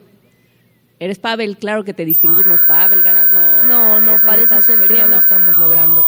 Eh, vamos a cortar un momento la transmisión con Pavel Granados. En un momento más la vamos a recuperar. Abrazamos con cariño a los que están del otro lado, a R. Guillermo, a Miguel Ángel G. Mirán. Ya decíamos el nombre de Oscar Sara, te va un abrazote. Rosario Martínez, que decía, ¿cómo que se acabó la conversación?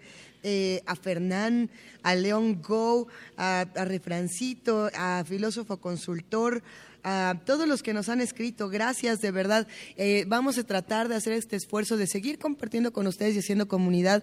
Eh, si ven que de pronto no contestamos tan rápido los tweets, los mensajitos, las llamadas, es porque en esta feria todo sucede. Tenemos una gran variedad de lectores, de libros, de publicaciones. Ahora comenzamos a ver cómo eh, se empieza a poblar este espacio de la Expo Guadalajara y tenemos música y si no me equivoco es de Portugal, del invitado especial Miguel Ángel. Sí, anoche estuvo Camané sonando a todo poder. ¿Fuiste? Sí, claro. sí, y fue sí, fue bellísimo. Hay Margarida que vamos, vamos a escuchar ahorita. Eso.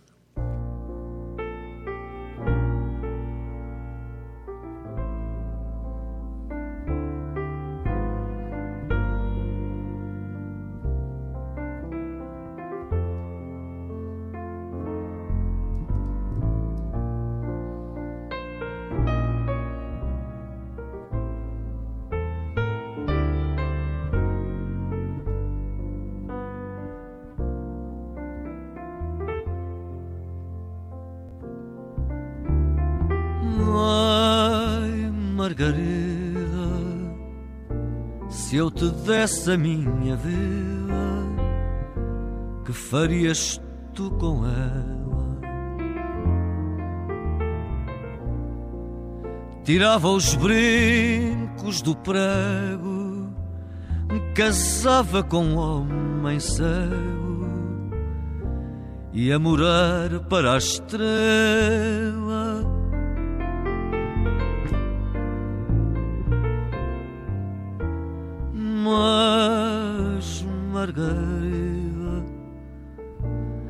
se eu te desse a minha vida, que diria a tua mãe?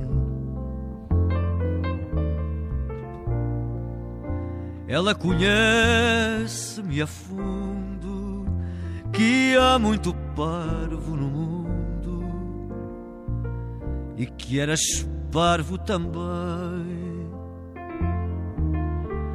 E Margarida, se eu te desse a minha vida no sentido de morrer,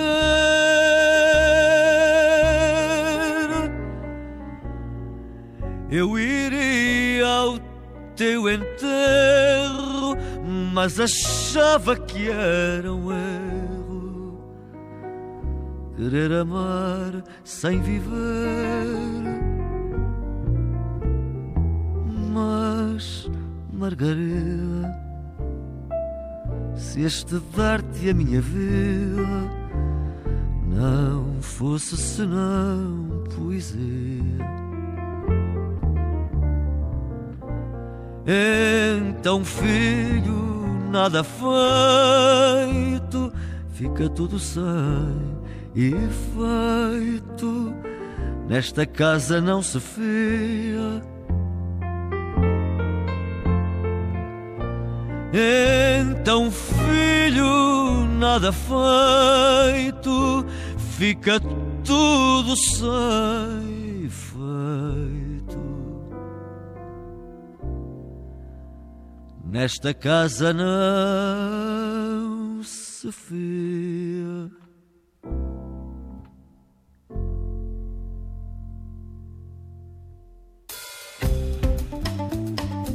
Primer movimiento. Desde la FIL Guadalajara 2018. Y bueno, seguimos aquí en la Feria Internacional del Libro de Guadalajara a las 8 de la mañana con 11 minutos. Debo una disculpa a los que hacen comunidad con nosotros porque dije que Pavel se encargaba de la Fonoteca Nacional del Acervo. No, no es que se encargue, a ver, coordina el catálogo de música popular mexicana de la Fonoteca Nacional. Lo que, a lo que me refería es que se la sabe tanto de todas, todas, que parece que es el, el dueño de muchos sonidos. O bueno, el, ¿cómo le habíamos dicho el otro día? El Cerberos de muchos sonidos, el protector. tanto que se debería encargar de la Fonoteca Nacional. Ya está ahí. ¿Cómo nos daría gusto? ya está ahí, se ríe en la distancia. ¿Cómo estás, Pavel Granados? Muy bien, Luisa, qué gusto saludarte. Soy Juana Inés, pero no importa. Ay, Juana Inés, bueno. Acá andamos. Yo soy Luisa. Hola, hola, Pavel. Yo soy Luisa. Hola. Oye, pues qué gusto, qué envidia que anden por allá, qué padre. Cuéntanos, ¿cómo, cómo cantar tangos desde Cuba?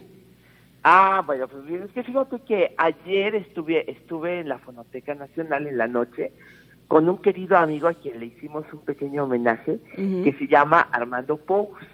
Y resulta que Armando es dueño de algo así como, él sí es dueño de el 10% de la Fonoteca Nacional, porque es un poquito más, porque mira, hay como 500 mil soportes en, la en las bóvedas de la Fonoteca. Y Armando es dueño de 55 mil discos.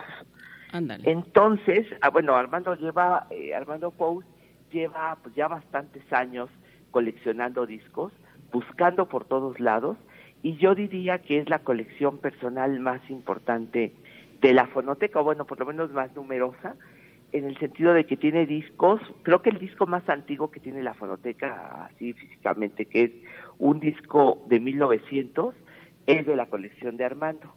Entonces, bueno, pues es amigo mío desde hace, creo que un poquito más de 20 años, y pues yo he asistido a esa cacería de discos porque ha sido en la Lagunilla, ha sido yendo a buscar a los coleccionistas que se mueren y las familias dicen, no sabemos qué hacer con esos discos. Y de plano, pues me, en muchas ocasiones Armando me ha permitido asistir ahí a buscar en la lagunilla. Sí me acuerdo de haber ido a Tepito, por ejemplo, y subirnos a algunos, eh, no sé, tapancos terribles en unos callejones así medio eh, extraños a buscar discos. Y eso sí ha sido, pues más o menos, una constante. Y gracias a eso, pues he hecho una colección enorme. Yo hace muchos años, en alguna comida, eh, le me acuerdo que estábamos, ¿sabes? Eh, Fernando Vallejo, el escritor, que también es muy amigo de Armando, y Fernando y yo le preguntamos, bueno, Armando, ¿cuál es tu disco favorito de todos los discos que tú tienes, de los 55 mil discos que tú tienes? Y en esa ocasión, pero aunque ha cambiado de opinión, nos dijo la canción Yo no sé, de, de Pilar Arcos, que compuso María Griver. Y bueno, a mí me llamó mucho la atención porque Pilar Arcos es quizá una de mis cantantes favoritas. Es una cantante cubana que en realidad se llamaba Pilar Povillones, emigró a Estados Unidos allá hacia 1910, 11, y con su esposo, que era este, un, pues un, un señor ahí español, se fueron por los circos a ella la corrieron de plano del colegio de monjas. Qué bueno que no vivió en la época de la Inquisición, porque en el Festival del Día de las Madres, ella salió cantando un cuplé de doble sentido y las monjas se súper espantaron y la corrieron. Después ella se casó y se fue con el, con su esposo a este que, él tocaba la guitarra a cantar por los por los circos y ahí se fue Pilar Arcos y bueno, pues la, en algún momento la descubrieron como una gran cantante y hacia 1919-20 la, la contrataron eh, como cantante en una compañía de discos. Imagínate, imagínense ustedes que entre 1919 y 1932 que se retiró, grabó algo así como 500 discos. Entonces era una de las voces más escuchadas y más escuchadas. El día que yo, yo recuerdo eso sí perfectamente, yo iba en la secundaria, el día que descubrí yo su primer disco, así que lo compré, eh, un domingo, no un jueves, me acuerdo que ese día llegué a mi casa, lo puse, ese día estaba muriendo Pilar Arcos en Los Ángeles, California, a los 97 años. Y aparte de que me fascinó escuchar su voz, pues bueno, decía, ay, qué extraña coincidencia, ¿no? Eh, tu, vida como que la, el guion de tu vida como que lo escribió Ingmar Bergman, de pronto me parece a mí. De pronto, ¿verdad? sí, es muy raro. Algo fantasmagórico y extraño así a veces. Y entonces, eh, pues resulta que esta canción se llama Yo no sé. Pilar Arcos cantaba tangos, cantaba rumbas, cantaba cuplés. Y de pronto Pilar Arcos eh, tenía un poco este, era una soprano. Pero lo curioso de ella es que en estos discos tan antiguos es la única voz, esa es la su característica, es la única voz con una dicción perfecta, se le entiende todo. Y Pilar pues, le grabó la primera la canción Júrame a María Griver, la que le estrenó, pero esta canción que también es de María Griver no volvió a sonar nunca. Pero ahora que hace poco que estuve leyendo las memorias de Rubén Bonifaz Nuño, hay un pasaje donde se refiere a esta canción, es muy curioso, porque cuenta Bonifaz eh, que él vivía con su mamá en una casa como una pequeña vecindad ahí en la zona de San Ángel por el por el cerca del jardín de San Jacinto. Su papá era telegrafista y luego no estaba. Y entonces se ponía su mamá a bordar en la en el balconcito que daba a la calle y enfrente, cruzando la calle, había una tienda de discos y siempre estaban poniendo una canción que le gustaba mucho a su mamá y decía, ay, qué bonita canción. Le dijo a Rubén Bonifaz Nuño, oye, hijo, ve a la tienda y pregunta qué canción es la que estamos escuchando porque me encanta. No tenían claro para comprar el disco, pero sí lo, lo ponían y lo ponían. Entonces Rubén Bonifaz fue a la tienda y fue a preguntar cómo se llamaba esta canción y regresaba y decía, no, pues dice la señora que no sabe cómo se llama la canción. que no sabe. No voy a preguntar otra vez, no, dice que no sabe. Y entonces la mamá fue después de, eh, a la tercera vez y es que la canción se llama Yo no sé, con Pilar Ah, que no sabía.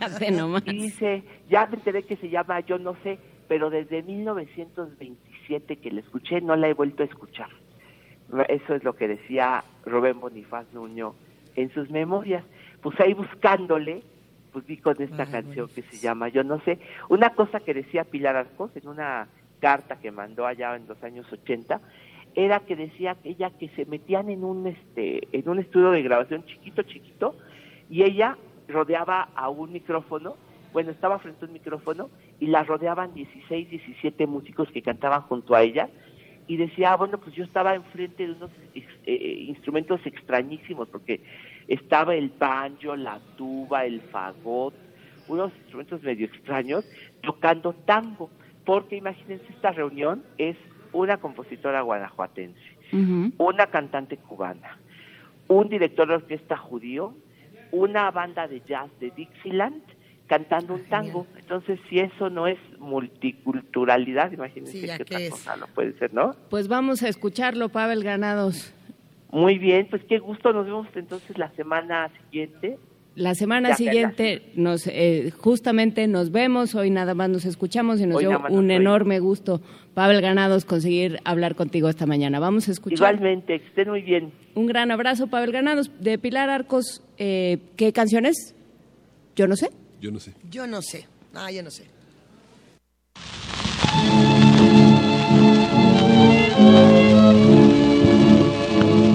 Cuando estoy de noche a solas y pienso en ti, siento que tu voz me arrulla para dormir, que muy cerca hay de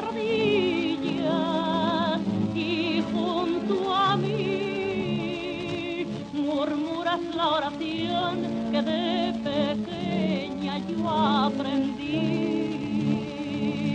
Yo no sé lo que me pasa cuando estás cerca de mí, que las horas van y vienen sin sentir. No sé si son tus caricias que me hacen tan feliz. Solo sé que yo daría todo, todo por ti. Yo no sé si son tus besos por lo que quiero vivir, pero sí sé que sin ellos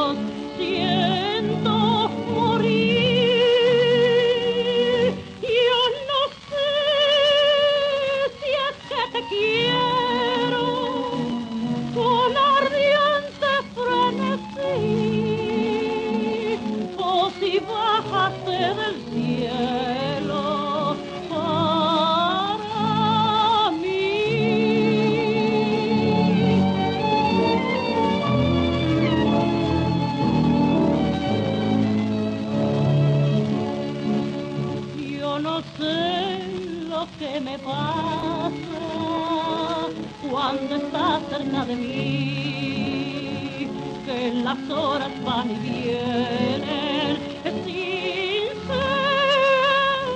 sentir. No sé si son tus caricias las que me hacen tan feliz. Solo sé que yo daría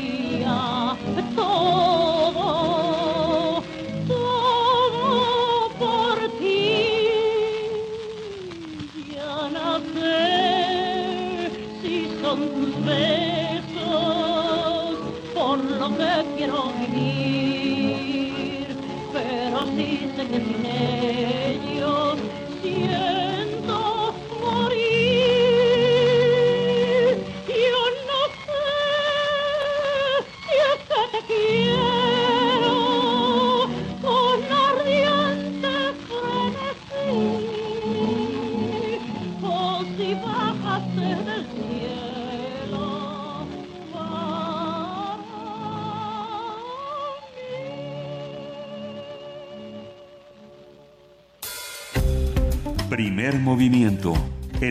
desde la universidad, desde la Feria Internacional del Libro de Guadalajara 2018. Nota Nacional. El pasado 25 de noviembre llegó al cruce fronterizo San Isidro-Tijuana alrededor de medio millar de miembros de las caravanas migrantes que esperaban cruzar hacia Estados Unidos. Elementos de la seguridad fronteriza de los Estados Unidos utilizaron proyectiles de gases lacrimógenos contra los migrantes. La Comisión Nacional de Derechos Humanos reprobó los hechos de violencia y criticó las medidas empleadas por las fuerzas de seguridad estadounidenses. Sin embargo, apuntó que aunque las autoridades mexicanas se apeguen a los principios internacionales para proteger a las personas en un contexto de movilidad, no quiere decir que estas personas tengan un salvoconducto para infringir las leyes. De acuerdo con la CNDH, la situación no solo puso en riesgo innecesario las vidas de personas ajenas a la caravana que se encontraban cerca del lugar, además, bueno, además de las vidas que estaban dentro de la caravana, ok, además ocasionó el cierre del cruce fronterizo internacional, afectando el normal desarrollo de la vida cotidiana en la zona.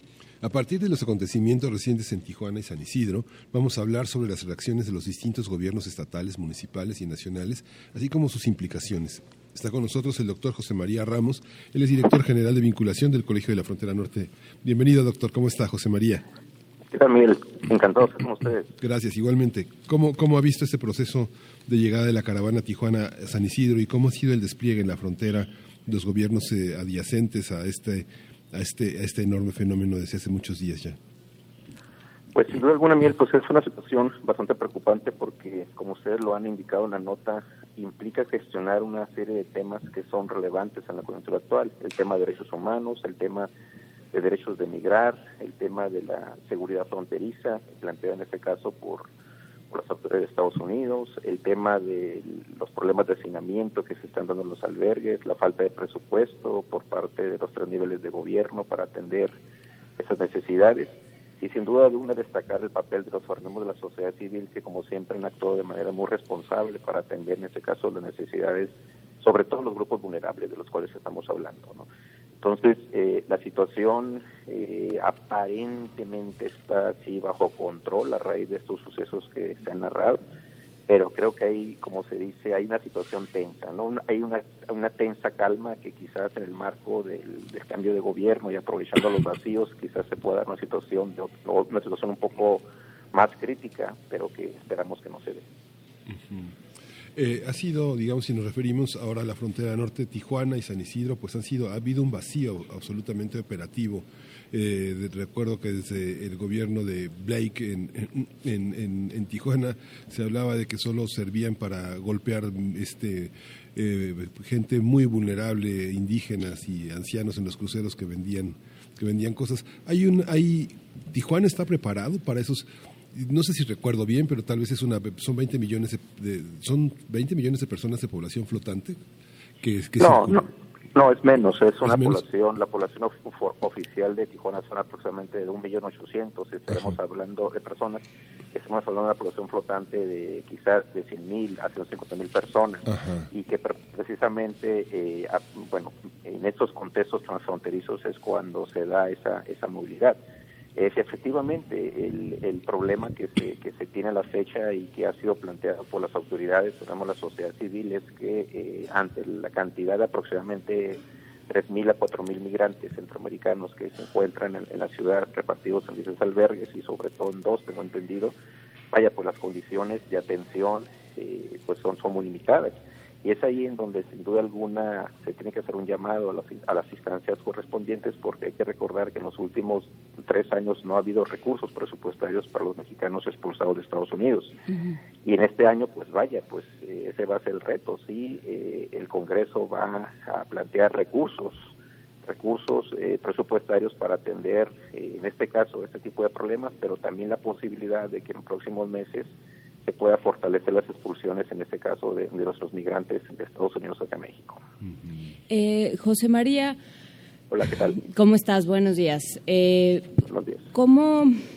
A ver, hay muchos gobiernos involucrados, que es parte de los muchos conflictos eh, que se juntan en este conflicto, por un lado están, por supuesto, los de los países de origen de, los miembros de la caravana, pero está también el gobierno local, como ya lo decía Miguel Ángel con Tijuana, está eh, Baja California, está, o sea, es una cosa muy telescópica de muchos gobiernos metidos, el, por supuesto, el gobierno federal de Estados Unidos y el gobierno federal de México. ¿Cómo, cómo eh, está sirviendo de algo que haya tantas instituciones involucradas o resulta peor? Pues lo que sucede es que eh, pues es una pregunta muy interesante porque efectivamente están esos tres niveles, cada, cada uno de esos niveles tiene ciertas responsabilidades muy claras. Por ejemplo, quien ha tenido un papel muy importante ha sido, en este caso, el municipio, eh, sobre todo el alcalde que ha sido muy polémico con algunas declaraciones. Claro. Entonces, eh, ahí el tema es que eh, pues el municipio es el principal actor, en este caso, encargado de atender los temas de prevención, que no haya situaciones de violencia, etcétera, ¿no? Entonces, el Estado, aquí la ventaja es que son del mismo partido, tanto el municipio como en este caso el Estado, el mismo partido, y aparentemente hay una buena coordinación en este caso para para que no sean las tensiones este, correspondientes, ¿no? Y aparentemente también se ha dado una buena coordinación, simplemente el día de ayer, ¿no? Vimos que en Tijuana están desde hace que algunos días eh, el actual eh, eh, comisionado del Instituto Nacional de Migración, que ha estado coordinando, por ejemplo, la deportación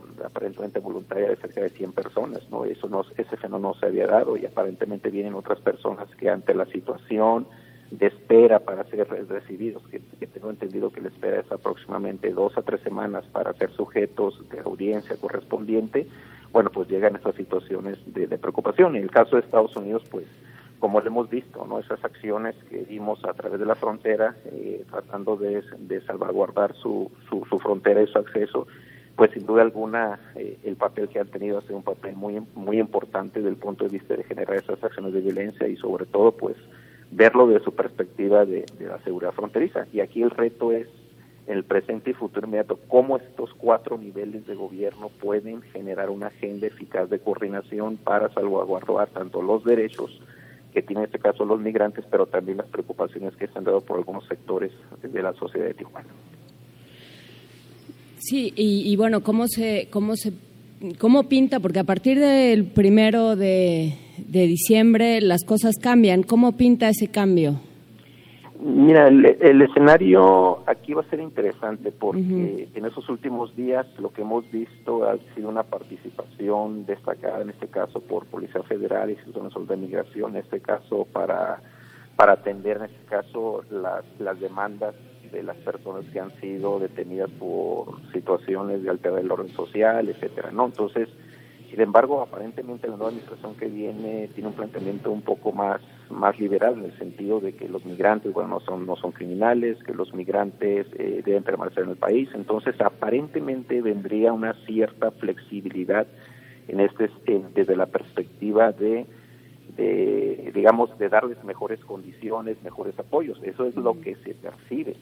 Sin embargo, bueno, pues eh, en el contexto de que hay ciertas presiones o ciertas preocupaciones del sector empresarial de Tijuana y de las personas de, un grupo, no se puede generalizar, de personas de Tijuana que están cuestionando a los migrantes por, por algunas de las situaciones que se han generado, sobre todo porque se han vinculado en algunas acciones de violencia. La semana, la semana pasada se dio una violación en unos albergues, entonces, estos aspectos muy específicos que no se pueden generalizar obviamente al conjunto de la sociedad de Tijuana están generando esa polarización social que, vaya, pues no se había visto, ¿no? Cuando llegaron los haitianos hace algunos meses, la aceptación, la integración social que se dio este grupo reflejó en este caso pues una, una capacidad de, de integración, de tolerancia que vaya, pues ni en República Dominicana existe, ¿no? Si, si me atrevo a decir de esa manera, ¿no?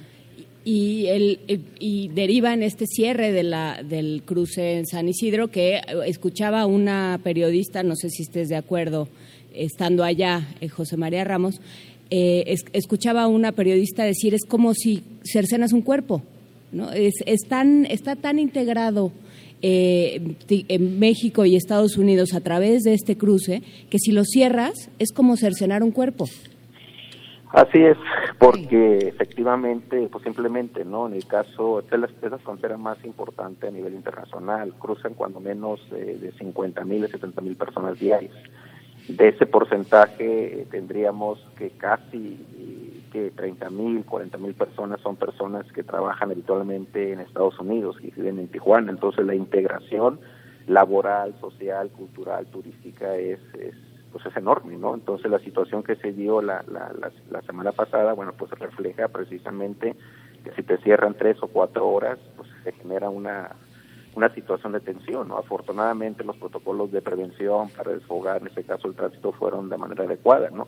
Sin embargo, bueno, pues eh, el hecho de, incluso la fecha, ¿no? La fecha eh, tenemos de que en total son 25 cruces normales, de los cuales están encerrados aproximadamente como 6 o 7, y en el caso de los cruces rápidos, eh, que eran 8, me están abiertos solamente 2 o 3, ¿no? Y eso pues también de alguna manera afecta, ¿no? Y el fin de semana era un fin de semana especial porque era eh, los días festivos de Acción de Gracias en donde pues bastantes consumidores de Tijuana suelen hacer sus compras en Estados Unidos, ¿no? Tengo entendido que la afectación del, del, área de compra de San Isidro, que es la parte más cercana a la frontera con Tijuana, eh, tuvo una afectación de cerca de 5 millones de, dólares, ¿no? Entonces, eso que nos está reflejando estos procesos de integración de los cuales hablas, que, vaya, pues en el caso de esta frontera, al igual que el caso de Ciudad Juárez, El Paso, vaya, pues es parte de la cotidianidad y es parte de lo que se tiene que gestionar. Por eso yo insisto en el gran reto del del presente y el futuro inmediato va a ser todas estas agendas, derechos humanos, el derecho a migrar, los temas de seguridad fronteriza, el tema de la polarización social que se está dando, los temas sobre todo presupuestarios, porque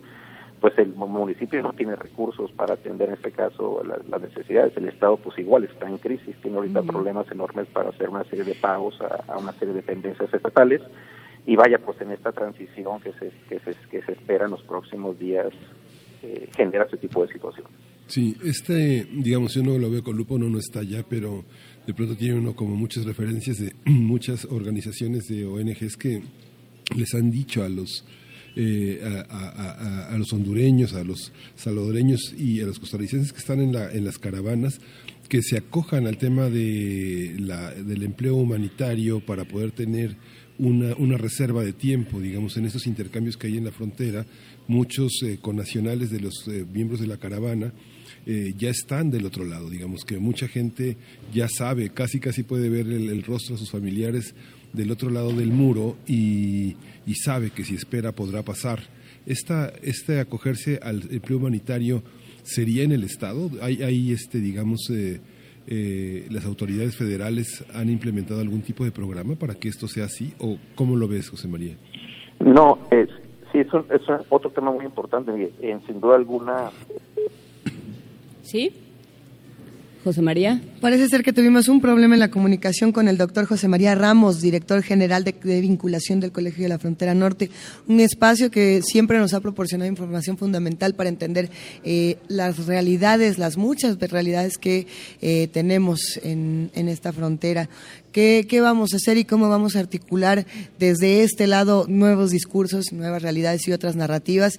Les preguntamos su opinión. Estamos en arroba P Movimiento, en Diagonal Primer Movimiento UNAM. Y sí, aunque estamos eh, totalmente en vivo desde la FIL Guadalajara, los invitamos a que nos llamen al 55 36 43 39 y nos compartan un poco más de estas reflexiones. Jorge María, ¿sigues ahí? José, María, perdón. Sí, aquí estamos aquí. Encantado. Gracias, José María. ¿En qué, en qué nos, nos quedamos? Sí, nos quedamos en esta parte de las iniciativas, en este caso laborales, que han planteado las instancias gubernamentales. Y le comentaba a Miguel, Ángel que, que se dio en una feria hace algunos días, eh, en donde participaron muy pocos migrantes centroamericanos, porque vaya, pues su, preocupación es inmediata, es decir, ellos quieren eh, eh, tener esa posibilidad de ser escuchados en la audiencia correspondiente y en su momento pues tratar de integrarse en, en una situación de asilo en Estados Unidos. Sin embargo, bueno, pues este, en la medida en que estas demoras van a ser, pueden ser extensas de dos a tres semanas, lo que hemos visto es que ha, habido, además de estas ferias de empleo, pues ciertas acciones en las cuales ellos se pueden involucrar. Sin embargo, la preocupación que ellos tienen es en este contexto de polarización social que se ha visto en el caso de, de Tijuana, de algunos sectores, repito, eh, se puedan incrementar esas acciones. Entonces creo que están haciendo bastante cautelosos y creo que la mayor parte de ellos están permaneciendo en, los albergues, precisamente como una forma de protección y porque en la medida en que se puedan incrementar algunas acciones eh, intentos, por ejemplo, de cruzar hacia Estados Unidos de manera irregular y que pueda afectar en este caso eh, esta dinámica que, comentábamos eh, con anterioridad, dinámica social de integración, vaya, pues las acciones de polarización social, de crítica hacia estos grupos de migrantes quizás puedan incrementarse. Ojalá que no se dé, pero creo que están dadas todas las condiciones para que en próximos días se pueda dar una situación de esta naturaleza y sobre todo aprovechando estos vacíos, ¿no? Eh, del cambio de gobierno. Entonces, eh, y pues ahí está la, la, seguridad, lo que hemos visto. Yo tuve oportunidad de cruzar este hace algunos días, pues se ve que en cada en cada uno de los cruces de cruces de autos están como dos o tres oficiales, no revisando, traen eh, listos las estas estas pelotas de, de goma. entonces creo que hay una, como lo comentaba al inicio de esta charla, hay una tensa calma que esperamos, vaya, pues no se pueda recrudecer. Pues eh, en ese sentido, ¿cómo, ¿cómo entender el trabajo del Colegio de la Frontera? Porque cada vez eh, que hablamos con, que, buscamos a los investigadores, están trabajando en campo generalmente. Entonces, ¿cómo, cómo entienden eh, su papel en este momento tan volátil, donde es tan sencillo que, que escale una, una crisis? ¿Cómo están entendiendo su papel, José María Ramos? Pues sí, eh, días pasados eh, organizamos un foro eh, en la comunidad aquí de Tijuana en donde planteamos todo un análisis sociodemográfico de los aportes que han dado estas comunidades migrantes, no solamente en la ciudad, sino en el conjunto del país, las tendencias de migración, porque aquí, aquí hay un dato relevante, es decir, eh, tradicionalmente la mayor parte de la población eh, centroamericana ha cruzado de manera irregular a través de diferentes conductos. Ese es un hecho. En el caso de las, de las migraciones centro, eh, de, hondureños quizás sea, sea menor, pero los flujos de guatemaltecos y salvadoreños generalmente son flujos muy importantes. ¿Y por qué? Porque la mayor parte de estas nacionalidades tienen familiares y les permiten coste, eh, pagar por lo que representa el costo de que se les, les traslada de manera regular. Entonces, estos procesos de, integración yo creo que es muy importante que los conozcan, en este caso, la sociedad de Tijuana. Y eso es una de las tareas que hay que, que hay que seguir fortaleciendo. Adicionalmente, hay que recordar que el colegio ya tiene cerca de 20, 25 años trabajando un análisis de los perfiles, tanto de los migrantes centroamericanos como los migrantes mexicanos, y creo que en la medida en que se tiene una información muy específica acerca de los flujos, sus tendencias, creo que es importante generar una, una vinculación con las políticas públicas. ¿Por qué? Porque están involucrados todos esos temas que he estado insistiendo ahorita, derechos humanos, perfiles demográficos, eh, poblaciones vulnerables, entonces, eh, yo creo que el aporte ha sido muy importante. Creo que el, el reto en los, próximos en los próximos meses es seguir insistiendo en, el, en cómo conciliar una serie de temas que son relevantes en la coyuntura actual, el tema de derechos de migrar, la protección de derechos humanos y también los otros temas que tienen que ver en, en cómo se fortalecen algunas acciones de seguridad preventiva para tratar de, evitar que en estos flujos de migración puedan integrarse personas con antecedentes delictivos que puedan generar una serie de, tensiones en los contextos locales en los cuales estén participando. Con estas reflexiones fundamentales y con este gran trabajo que realiza el Colegio de la Frontera Norte, nosotros cerramos esta conversación. Doctor José María Ramos, director general de vinculación precisamente del Colegio de la Frontera Norte, eh, te agradecemos muchísimo y por supuesto te abrazamos con cariño. Muchas gracias, encantado y les envío un saludo desde Tijuana. saludos. Un abrazo, muchísimas gracias José María Ramos. Nos vamos con música. De Katia Guerreiro, te diré y apenas.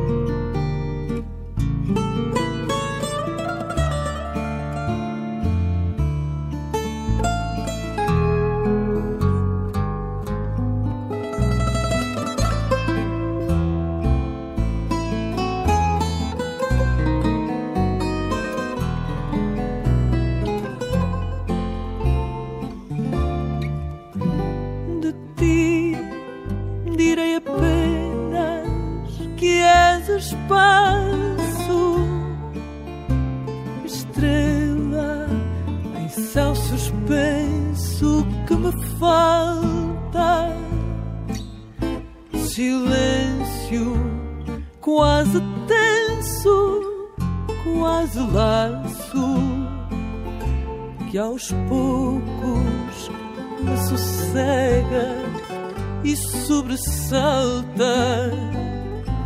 Direi de ti apenas que és loucura, maré onde a minha alma anda perdida no mar de solidão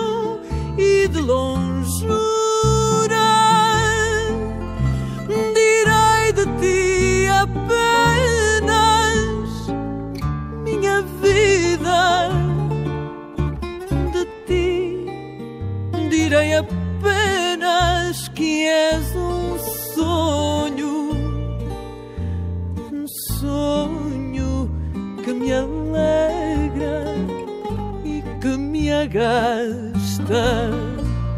Corpo que sabe a uva e a medronho, que bebo e que respiro e não me basta. Direi de ti apenas que és verdade, jardim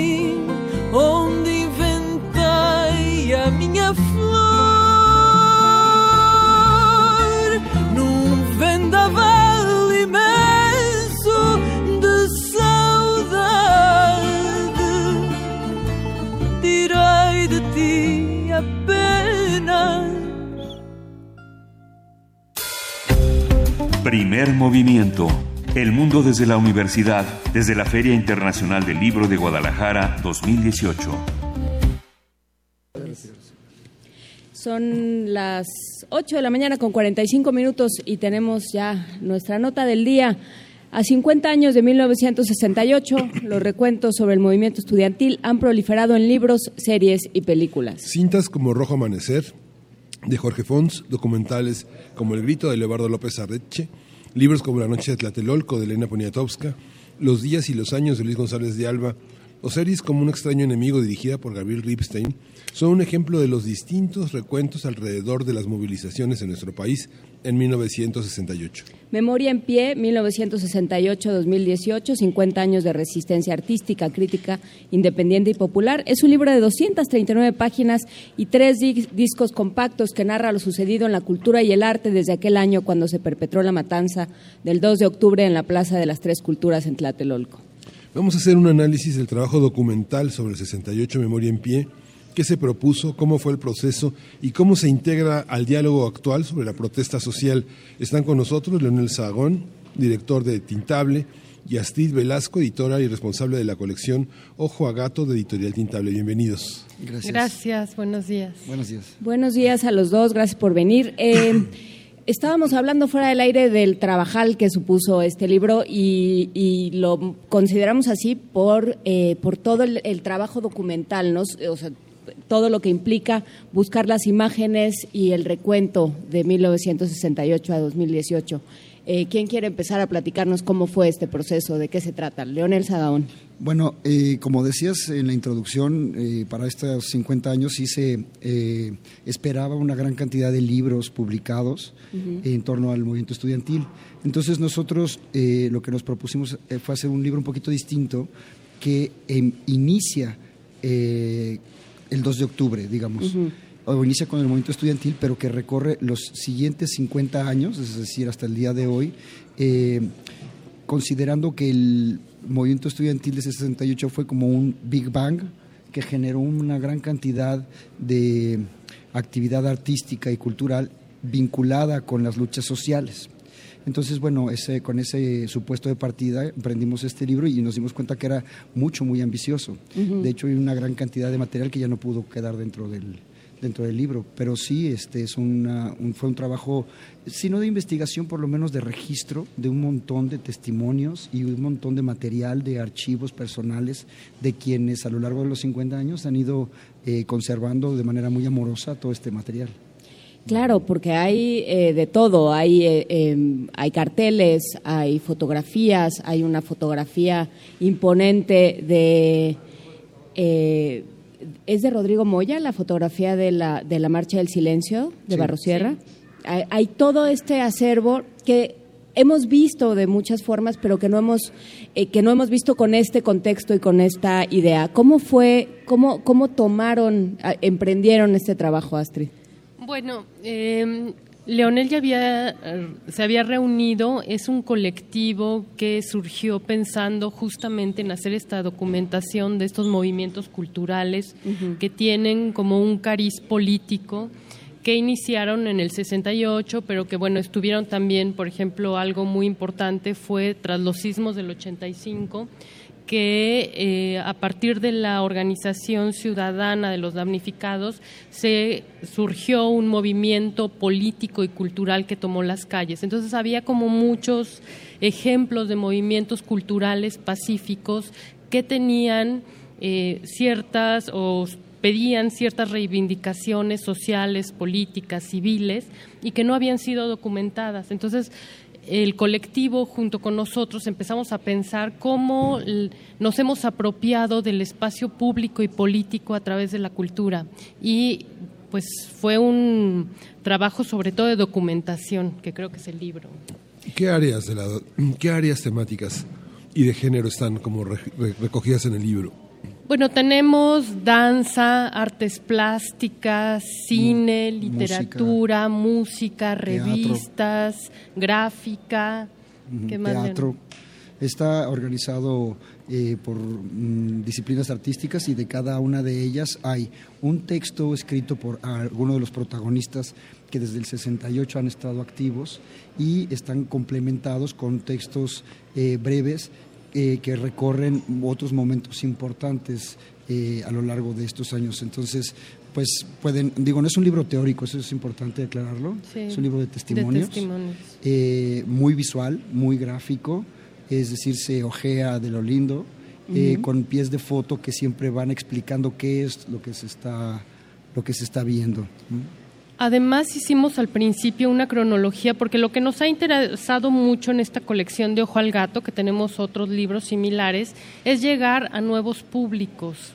Gente que no vivió el 68, nosotros somos hijos del 68, pero bueno, nuestros alumnos, hay muchos jóvenes que no tienen realmente ni idea de lo que sucedió o que no, no supieron ni siquiera de estos movimientos políticos. Entonces, nos interesa mucho llegar a esos públicos, por eso hay esta parte un poco didáctica en los pies de foto, la, eh, la primera cronología en la que vamos haciendo una síntesis de todos estos movimientos.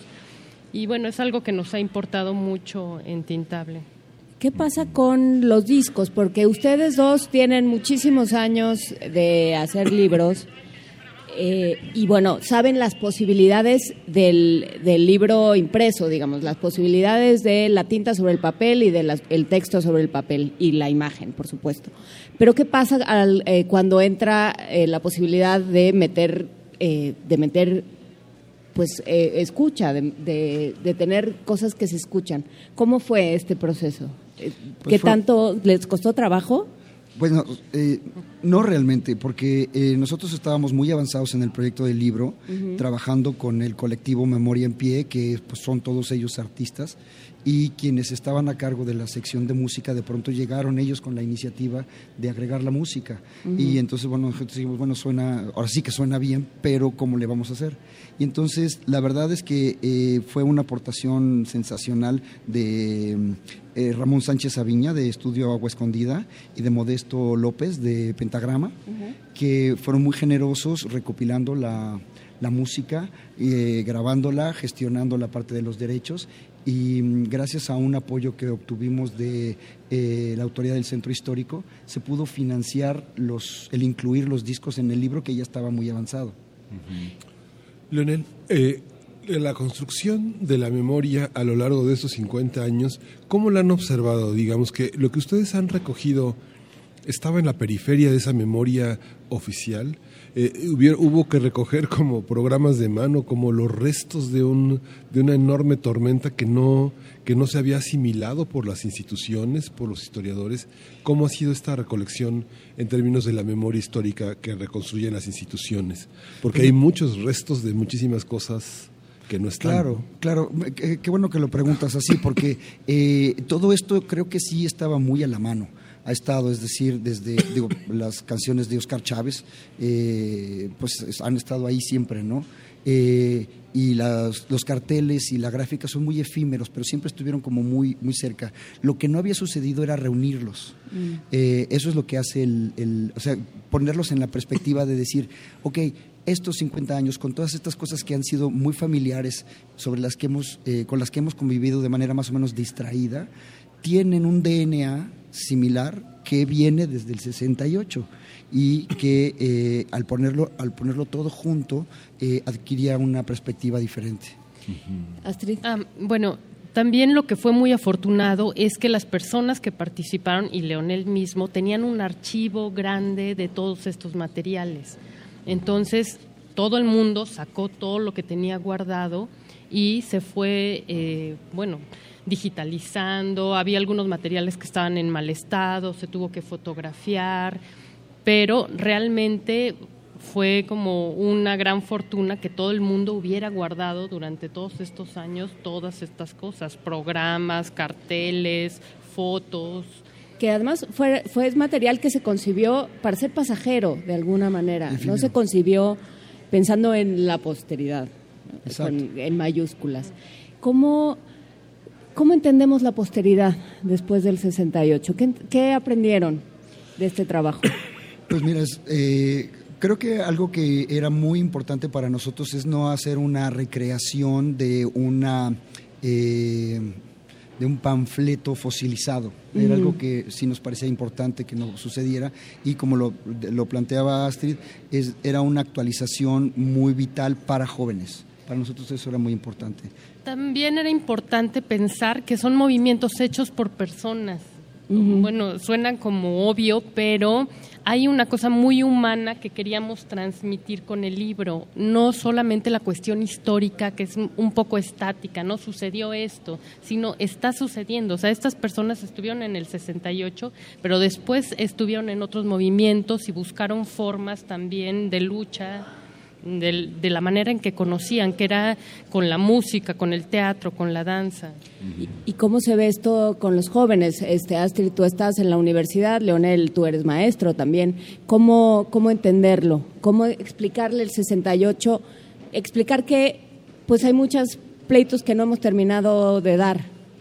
Sí, fíjate que esa es una parte muy bonita del proyecto porque Tintable es una editorial muy pequeña muy, muy pequeña. Entonces, o sea, están ustedes dos y ya. Bueno, Jerónimo. Cabe en, la sala de su casa. Se queda la secretaria. De hecho, está en nuestra casa. Eh, sí, entonces, eh, los recursos que tenemos son muy limitados. Lo que sí tenemos es a nuestros alumnos. Eh, que son chavos súper prendidos, súper inteligentes, eh, que a veces como servicio social y a veces de manera totalmente voluntaria eh, hacen prácticas en la editorial y entonces ellos realizaron mucho del trabajo, una gran parte de trabajo de edición, de documentación, de registro, pero también escriben. Ellos también escriben, hay varios de los capítulos que están escritos por ellos. Y es algo muy padre porque para ellos, conforme van haciendo el libro, van descubriendo todo el tema y lo interpretan. Entonces nos interesa, por ejemplo, la, entrevista con eh, Lalo Barajas de Luke, eh, que era una cosa legendaria, eh, lo hace Iván Castro, que es un chavo que hace crónica de rock. Entonces para él acercarse a Luke era como acercarse a un templo, ¿no? Y lo van descubriendo. Entonces es esa memoria histórica, pero vista por, ojos frescos. La costumbre de las cronologías en el libro es, es muy interesante porque se da uno cuenta todo lo que no ha sido puesto en, en, el observatorio, ¿no? todo lo que ha sido aparentemente este, visto como de lado, como una, como una historia también de la, de la protesta y del intento por, por, mirar hacia adelante desde otras perspectivas que por lo general no han sido incluidas en el, en el statu quo cultural este, eh, de, la alta, de, lo llamada, de la llamada alta cultura. ¿no? Sí, sí es que yo creo que de toda la gente que sabíamos de estos movimientos políticos teníamos en la mira, bueno, el 68, el 71, el 77, como ciertas fechas. Y creo que lo que el libro hace es justamente narrar que eso no se interrumpió, o sea que desde el 68 siguió, no fue el siguiente movimiento el 71, tal vez fue la explosión de la represión o de lo que sea, pero que la lucha ya estaba presente y siguió presente entre esos momentos. A mí me gustaría agregar que esta parte que comentas de la alta cultura o el arte, las bellas artes, eh, estos, estos movimientos se ganaron un lugar dentro de lo artístico y dentro de lo cultural a pulso, ¿no? Luchando, eh, enfrentando la represión. Entonces, eh, la historia del graffiti, por ejemplo, es un, es un medio que se abrió, se ganó el lugar de estar entre las artes plásticas a fuerza de ser contestatario y subterráneo. ¿no? Y eso nos interesaba también legitimar estas expresiones callejeras, eh, efímeras, como una parte eh, fundamental de nuestra cultura contemporánea. Y ya para finalizar, las preguntas de comprador, ¿dónde se consigue? ¿Cómo podemos acceder a este volumen? Memoria en pie, 1968-2018, 50 años de resistencia artística. El libro está en, las, en, la cadena de librerías Gandhi, está en la cadena de librerías Educal, está en Porrúa, eh, lo, tienen a través, lo pueden obtener a través de nuestra página que es www.tintable.com.mx. Tiene un micrositio ahí en la página sensacional donde pueden ver eh, las imágenes, algunas de ellas, y escuchar la música también. Eh, lo eh, pueden adquirir aquí, ahora que estamos en la Feria eh, Internacional del Libro en Guadalajara. Eh, ¿En qué están? Estamos, ¿En qué pabellón? Estamos tanto en el de la Secretaría de Cultura como en el de Editoriales Independientes de la AEMI. Perfecto. Uy, la AEMI ese es otro pleito que hemos dado hace muchos años. Lo vamos a presentar, ¿eh? los invitamos hoy a las seis, justo en el stand de la Secretaría de Cultura. Vamos a presentarlo para que se acerquen y lo puedan ver. Pues muchísimas gracias a Astrid Velasco, a Leonel Sagaón de Editorial Tintable. Gracias por estar con nosotros. Gracias a ustedes. Gracias por invitarnos. Un gran abrazo y nos vamos. Encuentra la música de primer movimiento día a día en el Spotify de Radio UNAM y agréganos a tus favoritos.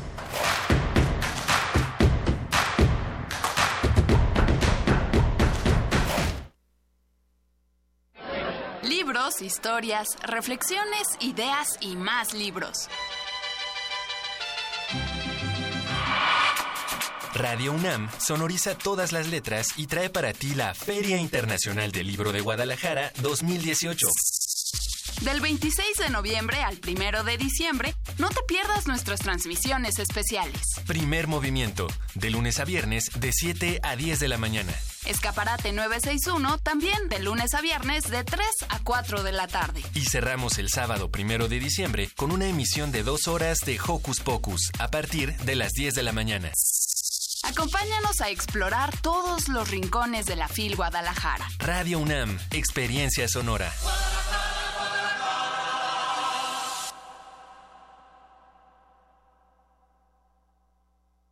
Dos, tres, ¡oh!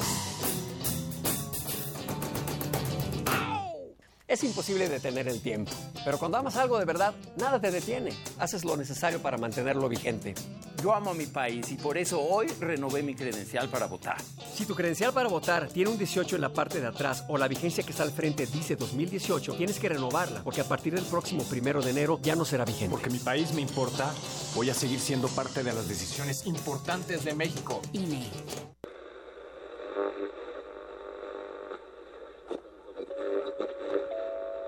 Desde las cabinas de Radio UNAM, relatamos al mundo. Relatamos al mundo.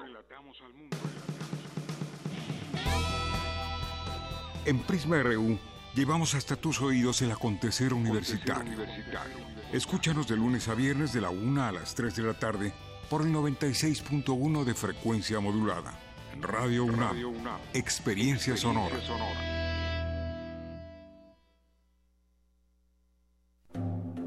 En el año 420 a.C., un hombre pasaba horas tratando de resolver los enigmas orgánicos del ser humano.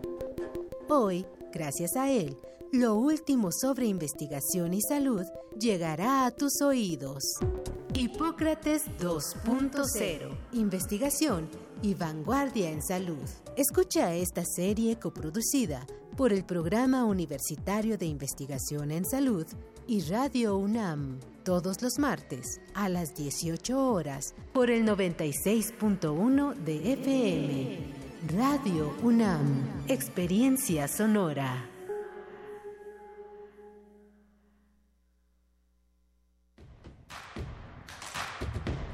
Encuentra la música de primer movimiento día a día en el Spotify de Radio UNAM y agréganos a tus favoritos.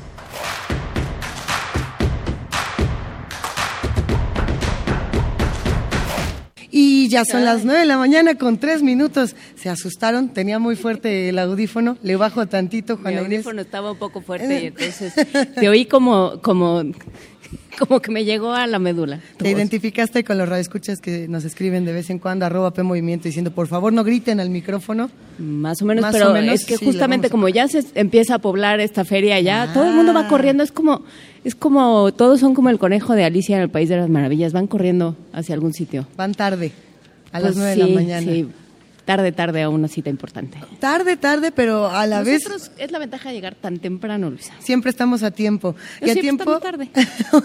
tenemos reflexiones de lo que ocurre justamente en esta Feria Internacional del Libro de Guadalajara, donde el país eh, invitado es Portugal, donde tenemos voces de distintas universidades, de distintos eh, géneros narrativos y también de distintos géneros. eh, de, de los que nosotros creamos para elegir nuestra personalidad. Eh, estábamos comentando al principio del programa, Miguel Ángel Juana Inés, eh, algunos fragmentos de Pequeñas Labores, este libro que es chiquitito, es de Rivka Galchen, Está buenísimo. Lo pueden encontrar, es una coedición, si no me equivoco, de Secretaría de Cultura con editorial Antílope. Y dentro de toda la historia que habla de eh, la maternidad y de muchas otras reflexiones sobre el oficio de la escritura, hay una que creo que sería interesante compartir sobre distintos autores y qué pasa con los hijos. Les gustaría que la leyéramos brevemente. Adelante. A ver qué les parece y a ver qué le parece a los que hace comunidad con nosotros. Se llama Notas sobre algunos escritores del siglo XX. Flannery O'Connor, sin hijos. Eudora Welty, sin hijos, un libro para niños. Hilary Mantel, Janet Frame, Willa Carter, Jane Bowles, Patricia Highsmith, Elizabeth Bishop, Hannah Arendt, Iris Murdoch, Juna Barnes, Gertrude Stein, Virginia Woolf, eh, Catherine Mansfield, Mavis Galant, Simone de Beauvoir, Barbara Pym, sin hijos. ¿ok? Ellen Gurley Brown, autora del Triunfo de la Mujer, sin hijos. Catherine Ann Porter, sin hijos, muchos esposos. Alice Munro, eh, tres hijos, dos esposos, primera colección de cuentos a los 37 años. Toni Morrison, dos hijos, primera novela a los 39. Penelope Fitzgerald, tres hijos, primera novela a los 60, luego ocho novelas. John Updike, muchos hijos, muchos libros, primer libro a los 25. Ahí es donde empieza la, la reflexión, vamos a ver. Saúl Bellow, eh, muchos hijos, muchas esposas, muchos libros, el primero a los 29. Doris Lessing dejó a dos de sus tres hijos a cargo de su padre, el de ella. Más tarde se me adoptó a una adolescente, compañera de uno de sus hijos. Dijo, y luego tuvo que responder mil veces la misma pregunta por haberlo dicho, que no había nada, cito, más aburrido para el intelecto de una mujer que pasar mucho tiempo con niños pequeños, muchos libros.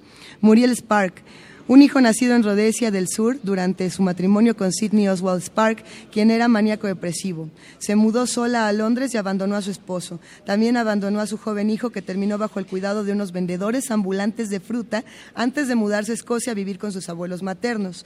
El niño fue luego desheredado por su madre que estaba molesta. Se decía porque él iba por ahí quejándose de que su madre no admitía que era judía, entre otras cosas. Muchos libros. Rebecca West, a ver, qué y se va a poner cada vez más fuerte la reflexión.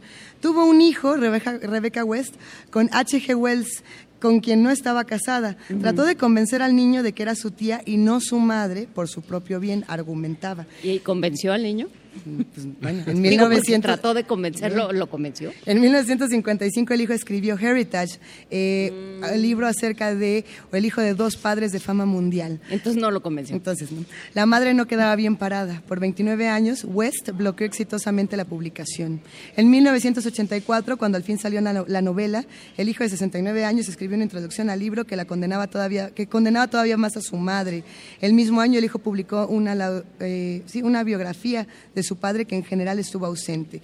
Y así el libro hace todo, bueno, tiene toda una reflexión de todos los autores con hijos, sin hijos, casados, no casados, hombres, mujeres, qué contrastes tan interesantes. Sí, justamente cuando, eh, con, cuando el rector Enrique Graue eh, bueno, eh, digamos, en el periodo del, del, doctor Enrique Graue como rector de la universidad, eh, la UNAM se sumó a este protocolo He for She planteado por la ONU. Se hicieron muchas mesas redondas discutiendo el tema de las mujeres dentro de las distintas profesiones y en el programa universitario de investigación en salud se hizo una en particular que yo recuerdo donde eh, distintas doctoras eh, hablaban sobre lo que había sido su experiencia como madres también, como, como parte de una familia y como profesionistas. Y bueno, pues lo que, lo que pasa, em, y, es una realidad y hay que contemplarla y hay que eh, plantearnos cómo entenderlo, es que se, la, edad reproductiva y la edad más productiva en términos profesionales muchas veces se, traslapan, muchas veces son la misma. Entonces, bueno, ¿qué, ¿qué, es lo que sucede? ¿Cómo se entiende la maternidad y cómo se entiende el papel de las mujeres en una sociedad que dice que tiende o quiere tender a la igualdad? De la equidad. Es, un contraste interesantísimo. Yo no sé qué tanto le pase esto a las personas que vengan a visitar esta, eh, este gran espacio de letras, de libros y de palabras. Por lo menos a mí cada vez que me acerco a un stand y me encuentro a un escritor amigo, escritora amiga eh, o, lector, la primera pregunta que me hacen es, ¿y con quién dejaste a tu hija? No, eh, oye, ¿cómo está el programa o los libros, las publicaciones que vienes, a presentar? Es, ¿dónde los dejaste? Eso parece ser como el tema, como si de pronto dejáramos de ser personas creativas porque nos volvemos eh, proveedores o mamíferos reproductivos. Qué reflexiones. Yo me imagino que tienes el mismo tema, Miguel. Sí, lo que sucede es que hay un discurso subterráneo que no no no perdona, digamos que eh, que esa parte eh, patrimonial tenga ocurra pero digamos en los mecanismos de seguridad, es que hay muchas profesiones, personas que arriesgan su vida a lo largo del periodo más reproductivo y más saludable de su existencia buzos, soldadores, mucha de la gente que trabaja en Pemex, por ejemplo, en alto riesgo, la Policía Federal, el Ejército, este, digamos, el tema de reproducirse y dejar huérfanos porque estás en una tarea de enorme, de enorme tensión, de enorme peligro, y que tus hijos no saben si vas a llegar. Este, hay, hay todo un tema, digamos, muchos, muchas sociedades mucho más eh, avanzadas en la discusión de este tema eh, le perdonan a sus miembros no tener hijos porque parece ser una cuestión imperdonable, ¿no? Decidir, decidir esa parte por un tema de profesión que puede ser de seguridad, de, alto riesgo técnico, este, someter a una, una pareja a, que vas a llegar o no vas a llegar y someter a los hijos a esa indeterminación es muy fuerte. ¿no? Es, es muy interesante esta reflexión. Para los que se apasionen por estos temas, esta es una pequeña recomendación, porque el libro es pequeño, pero de gran, de gran espíritu. Pequeñas labores de Rivka Galtz, en una traducción de Jasmina Barrera y Alejandro Zambra. Eh, a ver qué les parece. Hay más recomendaciones literarias y para ello nos vamos directamente a Poesía Necesaria. Primer movimiento desde la FIL Guadalajara 2018. Es hora de Poesía Necesaria. Eh, tomábamos como referencia para la poesía necesaria del día de hoy, nuestra nota nacional hablando de los migrantes que, centroamericanos que cruzan México para llegar a la frontera y bueno, lo que les toca enfrentarse en el camino. Balam Rodrigo, que ya también lo mencionábamos al principio del programa, es un poeta chiapaneco. Eh, muy premiado, muy querido, muy generoso con su trabajo, que recientemente, bueno, apenas en, agosto, se ganó el Premio de Poesía Aguascalientes 2018 con este libro que además se presenta en la Feria Internacional del Libro de Guadalajara, llamado El Libro Centroamericano de los Muertos fuertísimo desde el título. Eh, hablando de migración, tiene un poema que pueden encontrar venturosamente en internet, si todavía no pueden conseguir la publicación, si pueden hacerlo, acérquense a ella, llamado Oración del Migrante. Va a estar acompañado por Los Lobos con esta canción conocida como La Pistola y el Corazón. Oración del Migrante. No quiero levantarme, Padre, no me levantes, Madre Prefiero caer, prefiero caer en los filosos y amorosos brazos de la bestia. Nadie quiere ser levantado, madre. Nadie quiere ser levantado, padre. Me levantas para ir al colegio, Padre. Me levantas para ir a jugar, Madre. Me levantaba del sueño la caricia de tus manos, Madre. Me levantaban de la mesa tus palabras, Padre. Y yo levantaba la cara hacia el sol. Una vez levantados íbamos a la milpa, íbamos al bosque, a los hierbajes del tiempo. Pero aquí en Tenosique, Padre, otros me han levantado, Madre, con humillaciones, con torturas, con violaciones, con masacre. Me han levantado más temprano y más tarde que usted, Madre, y para siempre, Padre. No quiero ya que me levanten, nunca levantarme, que nadie más me levante. Las sábanas que cubren mi rostro no son blancas, están teñidas de sangre.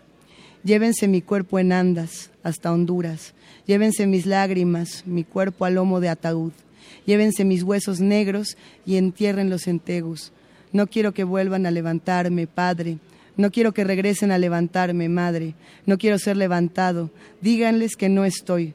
Nunca me levantes, Padre, nunca me levantes, Madre.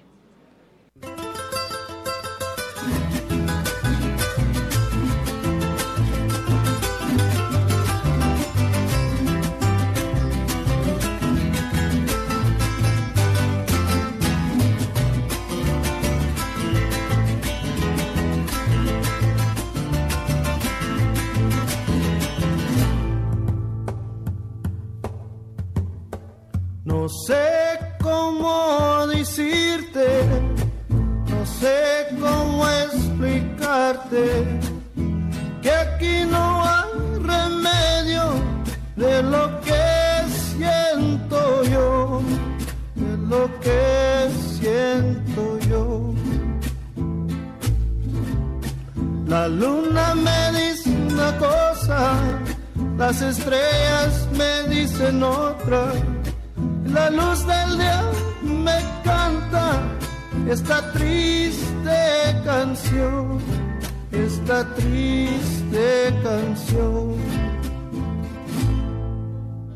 Los besos que me diste, mi amor, son los que me están matando. Ya mis lágrimas se están secando con mi pistola mi corazón. Y aquí siempre paso la vida con la pistola y el corazón.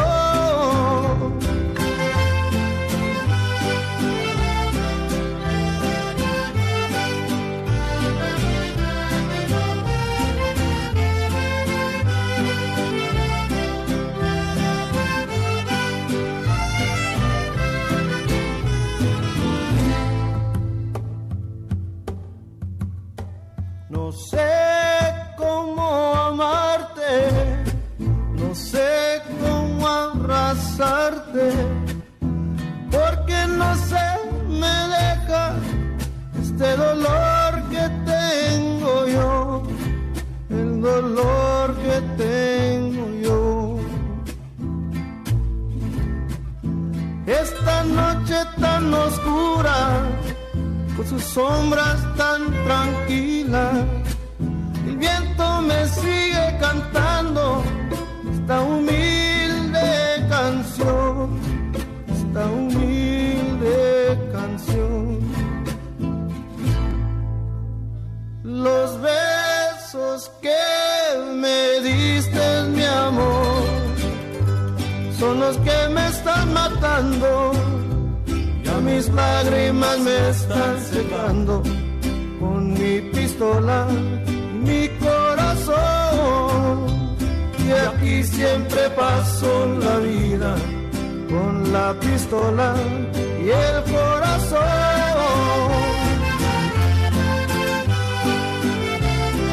Con la pistola y el corazón.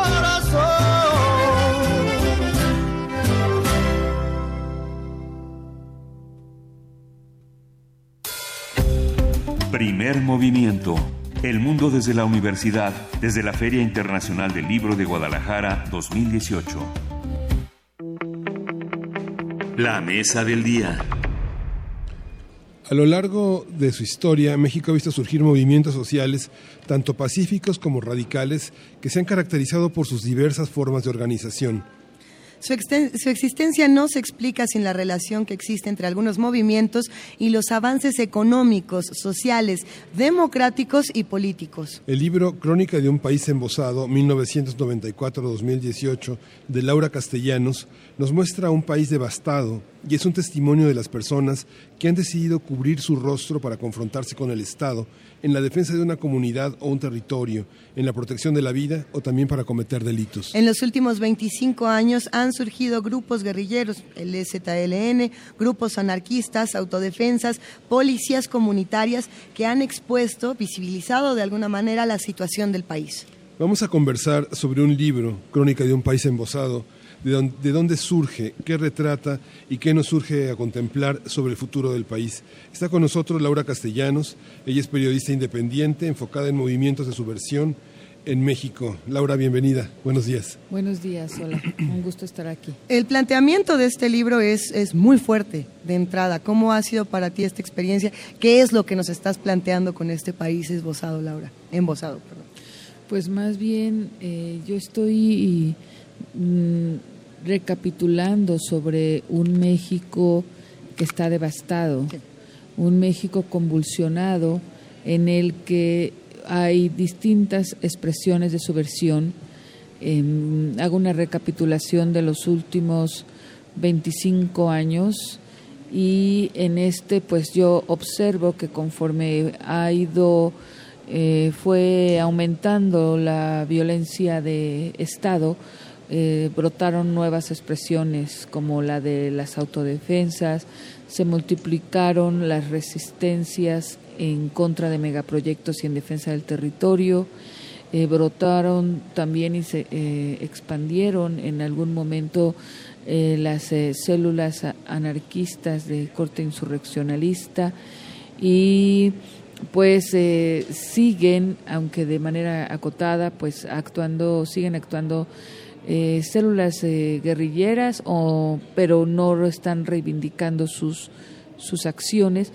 Y bueno, pues el movimiento zapatista sigue ahí, que el primero de enero cumplen 25 años de vida. Entonces, es más bien en lo que yo me detengo es eh, por qué razón México es el país con más expresiones subversivas en América Latina, con la guerrilla más antigua, con presencia de autodefensas en una veintena de 22 estados, en el que en la última década actuaron eh, células anarquistas en 14 estados y con una multiplicación de resistencias que según el investigador de la UNAM, Víctor Toledo, hay más de 540 conflictos comunitarios en este momento en el país. Entonces, más bien yo me busco acercarme a los detonantes y eh, acercarte a los detonantes con un filtro muy importante, eh, Laura, que es todos aquellos mexicanos que se cubren el rostro para, eh, para decir algo, para luchar contra algo, para manifestar algo. Y eso tiene que ver con una precisión que tú haces al principio del libro, citando a Carlos Montemayor, diciendo la guerrilla o la violencia institucional es la que genera la violencia popular. ¿Por qué, eh, hay que cubrirse el rostro en México para manifestarse? Mira, dos eh, cosas al respecto. Una, pues no únicamente en México se cubren el rostro por como un símbolo de lucha, por, eh, para resguardar la identidad, por razones de seguridad. También en este país, en las últimas décadas, se cubren el rostro para delinquir y matar. Y me refiero tanto por parte de agentes del Estado como por parte de criminales.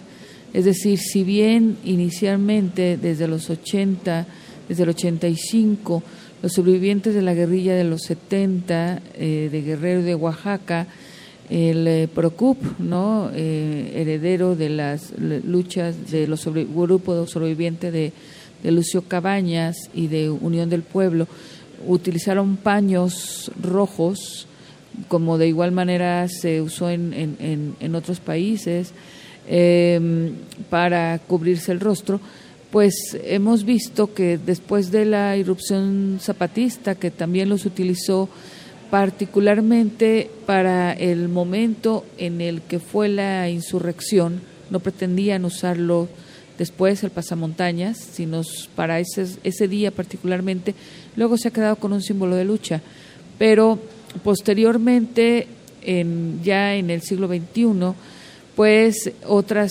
expresiones como las autodefensas en, eh, en un primer momento en, en, Michoacán o en Guerrero, cuando brotan, pues recurren a máscaras negras de nylon o a una diversidad variopinta de las resistencias en defensa del territorio, particularmente se han apropiado de paliacates para cubrirse el rostro.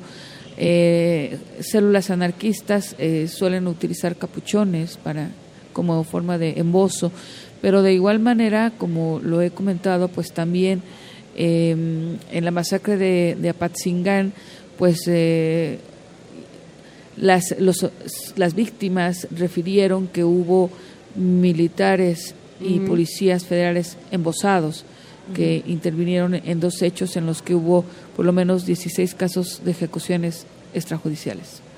Y de la misma forma refieren también a, podemos ver, por ejemplo, en YouTube, como em, la mafia, la mafia eh, jalisciense, que es una de las más em, eh, poderosas económicamente, pues también recurre a los embosos como una forma de aterrorizar a las comunidades eh, en su actuación delincuencial.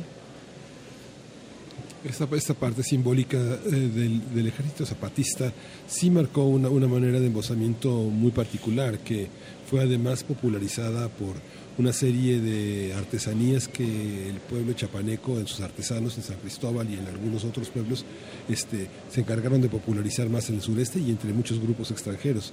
Esta, esta, ¿Hay una particularidad de ese embosamiento? ¿Hay alguna parte en la que ese tipo de embosamiento tenga una característica positiva de, modelo, de ejemplo?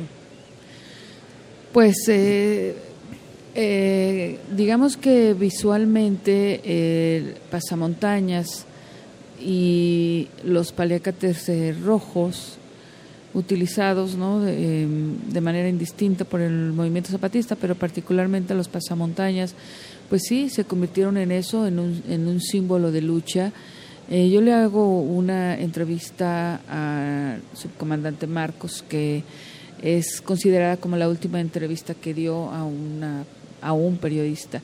Y él me refiere que eso, que los pasamontañas se pretendían utilizar el día del alzamiento como para resguardar la identidad de los milicianos y no fueran reconocidos a través de las pantallas por razones de seguridad pero que se dieron cuenta de que habían provocado tal fascinación que quedaron como el símbolo de lucha, que más bien el símbolo para ellos iba a ser el paliacate.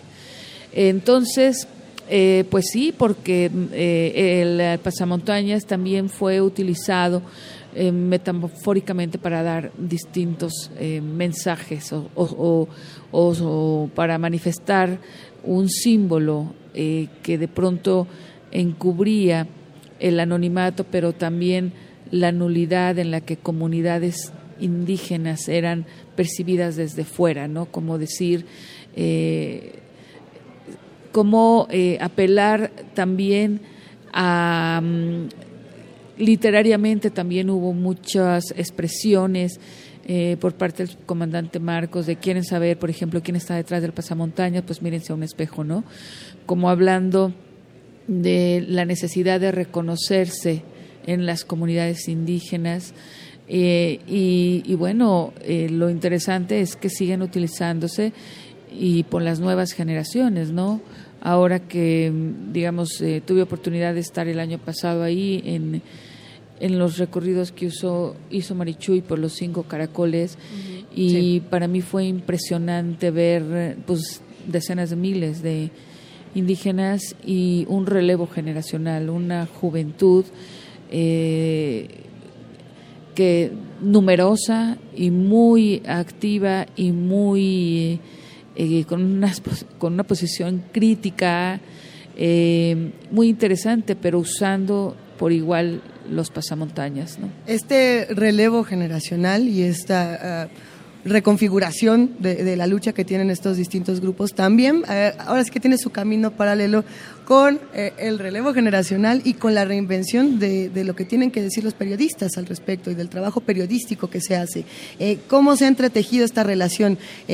¿cómo, ¿Cómo dialogan periodistas con estos grupos? ¿Cómo se cómo se cuentan estas verdades, porque es muy diferente cuando lo platicamos en una mesa como esta a cuando lo escuchamos quizá en otra estación donde, bueno, ni siquiera hay la oportunidad de hablar de estas cosas porque, bueno, todos parejos este, y todos van a pertenecer al crimen organizado y no vamos a intentar entender nada, ¿no? ¿Qué pasa ahí? Sí, pues aquí, como, como bien eh, refirieron ustedes hace un momento, yo digamos que hago o recurro al marco teórico de Carlos Montemayor para explicar eh, cómo es que la violencia institucional y legalizada provoca la violencia popular. Es algo muy importante que tú dices, yo tengo un libro previo que es México Armado y que yo escribí para, eh, hace 10 años salió y yo pensando en un público eh, lector universitario, pero ahora, pues 10 años después, pues hay otras generaciones yo en este, el, el, primer libro, este México Armado, lo dediqué a todas las generaciones post-68. Y este libro, Crónica de un país embosado, yo lo dedico a, las, a todas las generaciones post-Ayotzinapa. O sea, me di a la tarea de, de, escribirlo para la generación millennial y eh, recurriendo pues a lo que yo pensé, eh, observé, al dar un, algunos meses clases de periodismo a millennials y aprendiendo de ellos. Em, y dije, pues tiene que ser una estructura narrativa distinta, tiene que ser un, lenguaje distinto. Yo, por ejemplo, en este libro no uso siglas, ¿no? Eh, y em, un millennial que participó en la elaboración del libro, cuando yo le dije, oye, te sugiere que le eches un ojo un poco. lo primero que me preguntó es, ¿tiene muchas fechas? Entonces, este... Entonces, la respuesta, sí. sí, pero, pero dosificadas. Es decir, tuve que hacer una una narración no, no densa como la del México Armado, que es un largo reportaje, sino que es una crónica periodística en la que también importa mi mirada, no como protagonista, sino como periodista que de pronto atestigua, observa o percibe una situación y la comparte con el lector.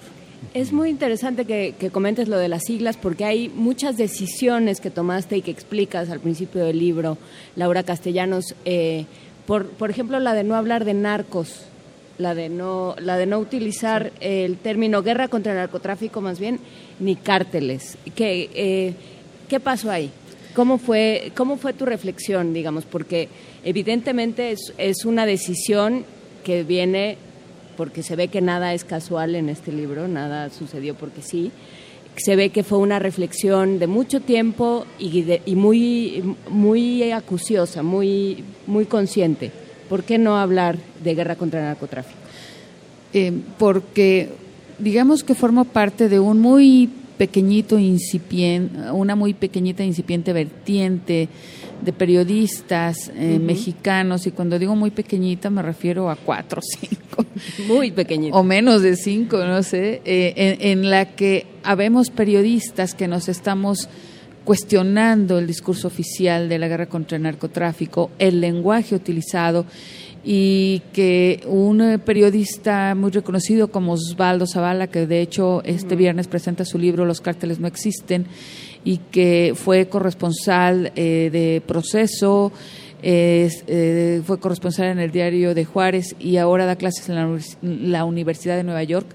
Él mm, eh, da esta explicación de que todo ha sido una, una invención creado por agencias, este discurso y este lenguaje, no por agencias de inteligencia o de Estados Unidos o de México, y del cual los, los periodistas mexicanos nos hemos apropiado de manera crítica y hemos eh, abrazado esta tesis de la guerra contra el narcotráfico que nos hace creer que hay un gobierno enfrentándose a mafias invencibles, superpoderosas, y que en esta guerra, entre comillas, pues eh, lo que se necesita es más militarización para poderla enfrentar. Eh, Osvaldo desglosa y cuestiona esta tesis y lo que dice es, lo que hay son mafias regionales peleadas con la mafia de la federación mm. y lo que existe es que sí hay producción y tráfico de narcóticos, pero no únicamente de narcóticos, hay mafias multidelincuenciales, pero que son gestionadas por omisión, colusión o corrupción por una cadena de complicidades en los distintos niveles y poderes de gobierno.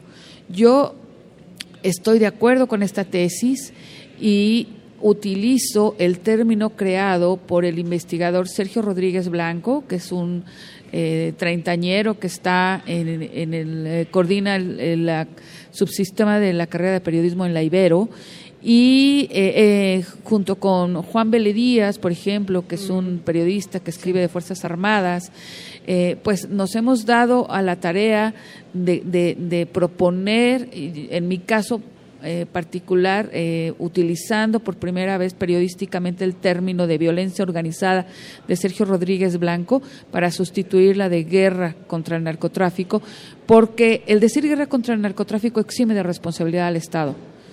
Y eso es lo que no debemos hacer periodísticamente.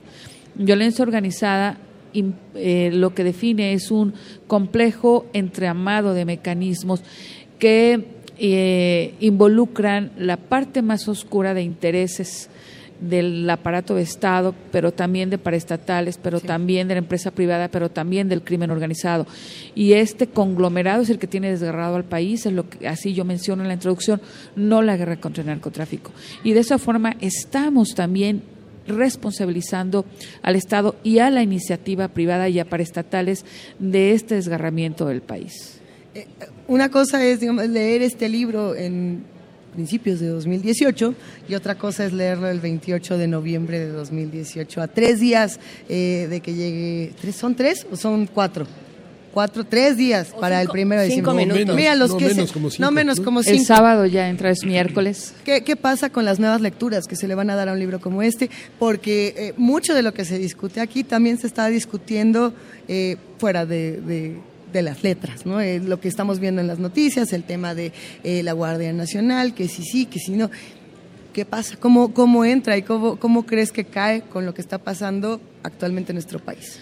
Mira, yo digamos que eh, esta crónica, como yo, yo comentaba con una de sus compañeras, pues es una recapitulación también de 25 años de trabajo periodístico y, y, de un periodismo todoterreno, es decir, en el terreno, recorriendo a ras del suelo, ¿no? como periodista independiente, distintos eh, lugares del país, teniendo contacto con estos eh, movimientos o grupos o espacios, recogiendo sus voces y observando sus distintas evoluciones. Y yo, em, en algún momento se consideró que este libro saliera antes de las elecciones y yo decía no. Eh, yo decía a los editores, eh, tenemos que esperar y ver quién ganó, pero independientemente de quién llegue, independientemente de quién llegue, estas expresiones de subversión no están confrontándose contra un gobierno o un partido político, sino contra la violencia estructural. Entonces, independientemente de quién llegue, van a estar ahí observantes y si no hay cambios estructurales profundos, Van a salir. Este, lo que pasa es que este enfoque, Laura, digamos, lo que tú estás proponiendo, digamos, parece muy simple lo que propone López Obrador, que es la corrupción, pero lo que pasa es que de lo que tú estás hablando es de, es de eso, digamos, del ataque frontal frente a la corrupción, porque son dueños de medios, son dueños de empresas, le hacen mucho bien y al mismo tiempo son los señores de la noche del país. O sea, enfrentar la lucha contra el narco de una manera institucionalizada, pues es sencillo, aunque es fracasado y es un crimen también, pero esa, esa manera de proponerlo es desenmascarar el fondo del asunto, ¿no? Sí, porque efectivamente eh, si se propone, y yo eso lo dedico, eh, lo, lo, comento, eh, digamos, más bien lo escribo, en el primer capítulo en el que abordo el tema de la guerrilla, el tema de Ayotzinapa y el tema de, la de lo que ha pasado en Guerrero con la militarización. Es decir, Guerrero está militarizado desde los 70. ¿Y cuál ha sido el costo? Que en 2017 fue considerada la entidad en la que eh, una de la Acapulco, la ciudad más violenta, segundo lugar eh, de homicidios violentos a nivel mundial. ¿no? Entonces, es como, a ver, eh, si seguimos por este camino, pues esto es lo que viene. Pero Miguel Ángel va más allá de la corrupción y tiene que ver, este libro lo que recoge es que esto, los detonantes de estas expresiones subversivas también tienen que ver con la acumulación de violaciones de lesa humanidad que han quedado en la impunidad. Si no hay justicia, no puede haber un, no, no, se puede construir una sociedad más igualitaria y no se puede tampoco combatir la corrupción. La corrupción no es únicamente eh, se da en áreas administrativas. La corrupción es que haya un sistema de justicia corrupto que criminaliza a luchadores, que encarcela que no investiga ejecuciones o desapariciones de luchadores y eh, teniendo en cuenta que las multinacionales, que el gran capital también recurre a lo que el, eh, el, el investigador Andrés Barrera de la UNAM llama ingeniería de conflicto y esto tiene que ver en la forma en la que se desactiva, sofoca, eh, reprime a movimientos de oposición y a lo que Carlos Montemayor también en su libro Violencia de Estado habla de las estrategias de contrainsurgencia para aplastar de distintas maneras movimientos de oposición. Y eso, esa acumulación de impunidades es lo que provoca también una eh, espiral de evolución y de radicalización que al, ser reprimida pues va a generar más violencia popular. ¿no? Yo entiendo que no es el tema del libro y que no ha sido tu tema de estudio. Eh, ya hablabas de Héctor Vélez Díaz, que sí se ha dedicado a esto, pero eh, que es Fuerzas Armadas. Pero cuando... Pero viene a cuento. de, Juan Vélez Díaz, de Juan, de Juan Díaz, perdón. Cuando Andrés Manuel López Obrador dice hay que confiar en el ejército porque es del pueblo. ¿Qué responder desde, desde tu trinchera, eh, Laura Castellanos? Pues eh, yo recomendaría que leyera el primer capítulo. Eh, Justamente.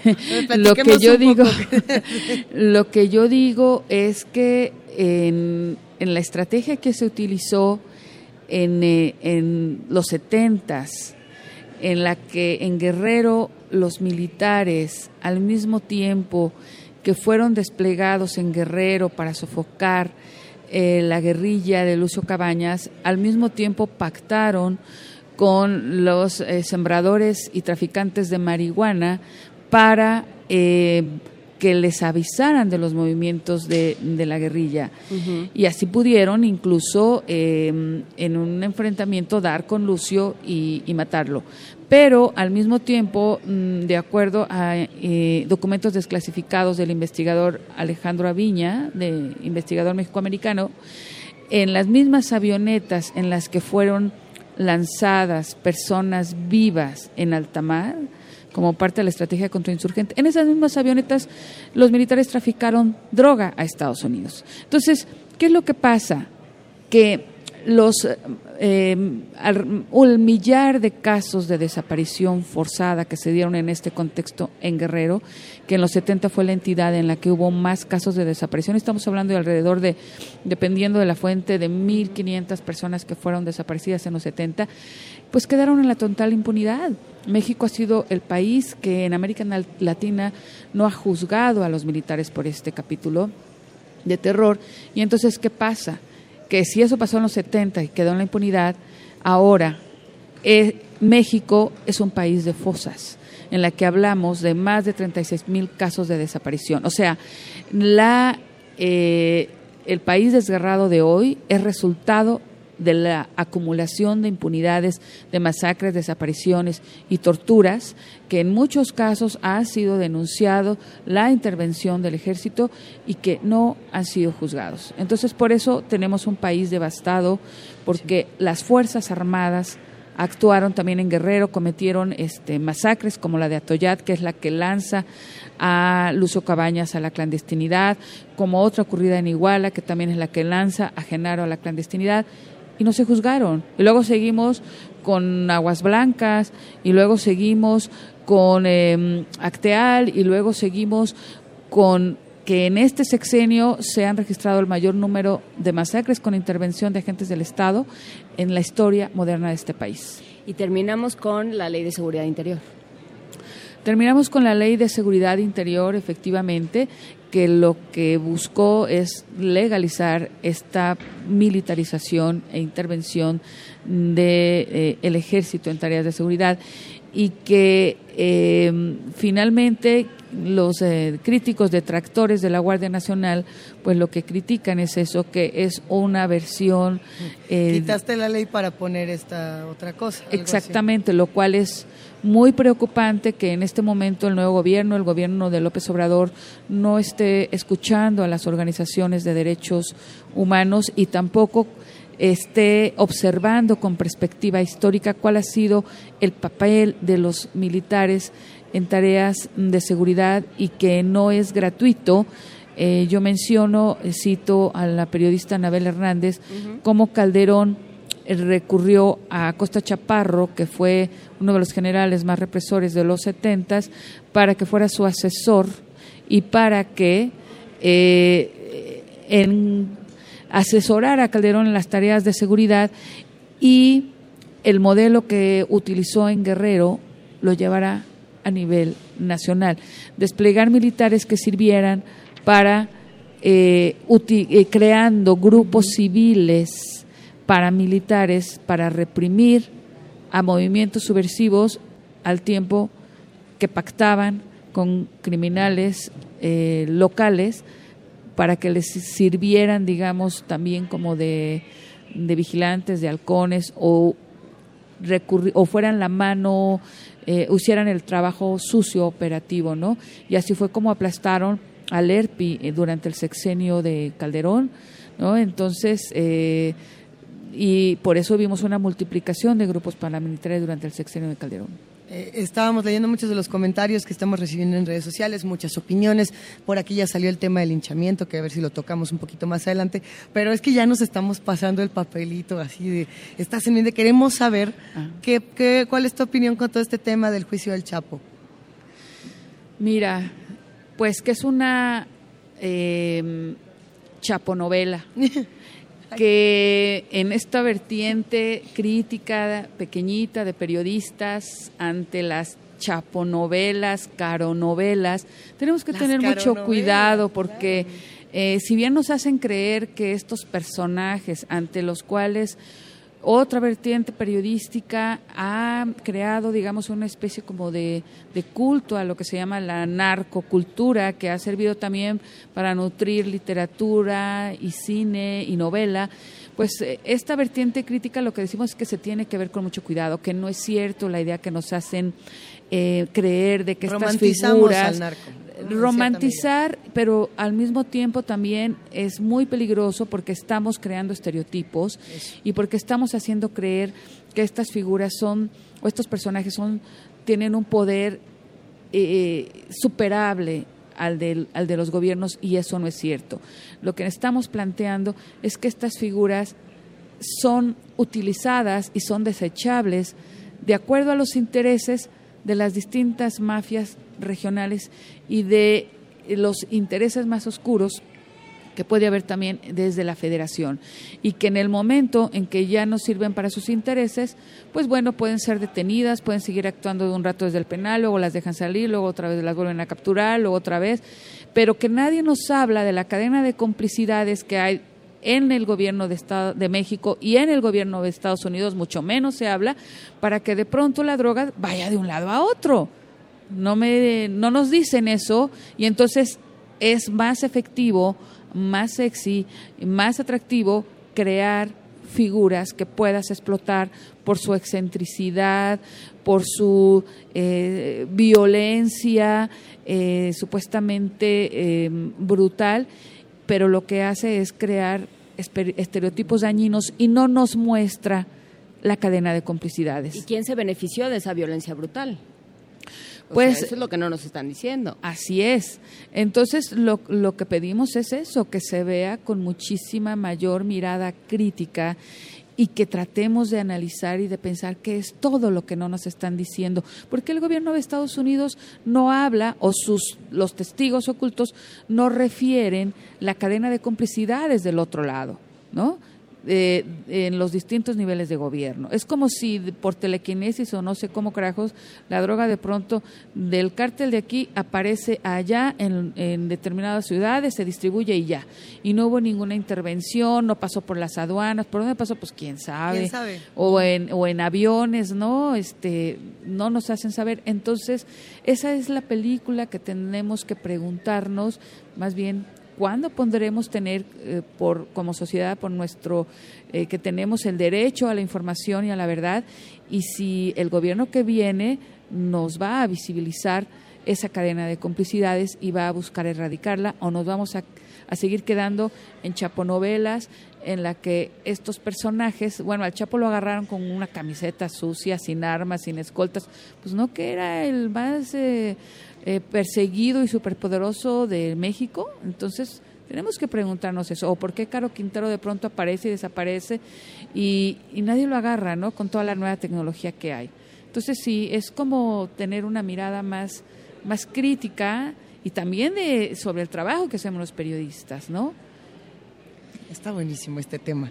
Y, y, sin duda la serie de comentarios, hay también algunas recomendaciones literarias para, para dialogar eh, con, este libro que nos presenta el día de hoy Laura Castellanos. Laura, Crónica de un País Embosado, 1994-2018, se presentó ya. cuando se presenta? ¿Dónde, ¿Dónde te vamos a encontrar? Cuéntanos. Mira, ya se presentó el domingo eh, y pues es un libro de una editorial independiente Ediciones Era, ¿no? que una editorial mexicana que con pues muchos eh, esfuerzos eh, enfrentándose, ustedes ya saben, a uh -huh. pues estos eh, monstruos editoriales, no, pues pues ha sacado y eh, ¿Dónde me pueden encontrar? Pues me encuentran en este momento aquí. Este, Ahorita te vamos a buscar otra vez. en, a, en, Twitter, en arroba lcastellanosmx.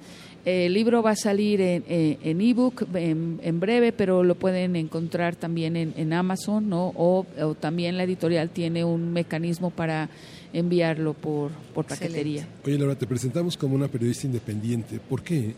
¿Por qué cada vez hay más periodistas independientes? ¿No caben en los medios? Pues hay no muchas hay. razones. Yo soy periodista de en, en mis más de 20 años de ejercicio periodístico.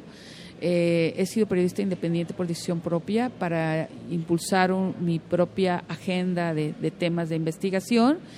Eh, y, pero pues, ¿qué quieres que te diga? No recibo ni aguinaldo, ¿no? Ni tengo seguridad social es unas ah, por otras. Me suena. sí. Pero eh, por el otro lado, pues hay muchos periodistas independientes, en parte también, no todos porque les guste ser independientes en esta línea, pero pues porque ha habido o hay una crisis en los medios de comunicación y hay despidos, hay cierres y pues desafortunadamente sí hay más competencia en esta cuestión, hay menos espacios para hacer periodismo de, de investigación periodismo crítico, ¿no? Entonces sí, no es una eh, situación fácil, pero que a mí me ha permitido empujar este tipo, de, este tipo de temas de violencia popular que son generalmente estigmatizados, criminalizados, eh, en, no comprendidos en los medios, sobre todo también porque en el diarismo de pronto se queda uno con la cobertura fugaz, ¿no? Uh -huh. De una nota de, de que una comunidad cerró una carretera y entonces fueron los policías y los quitaron, ya. Entonces el, el, el, ángulo es, pues, bloquearon tres horas y provocaron tal caos. Pero no sabemos la historia de por cómo se llegó a esto o de una manera muy fugaz, pero, pero en muchas ocasiones vamos a encontrar que esta expresión atrás tuvo un recorrido de exigencia ante determinada demanda. ¿no? Entonces, a mí, digamos que me ha parecido interesante como acercarme y observar todos eh, lo, los detonantes que hay detrás de estas expresiones de subversión que ya tienen, como hemos dicho aquí, un relevos generacionales interesantes. Pues Laura, será, muchas gracias. Será importante acercarse a Crónica de un país embosado, 1994-2018, de Laura Castellanos en editorial Era. Todos los datos del libro ya están en nuestras redes sociales y muchísimas gracias a ti, Laura Castellanos y Editorial Era, por este título y por esta conversación. Gracias a ustedes, un abrazo a todos sus radioescuchas. Y nosotros despedimos esta conversación eh, con un poco más de música, Miguel Ángel Sí, vamos a escuchar de Lila Downs, eh, Fue una travesa napal.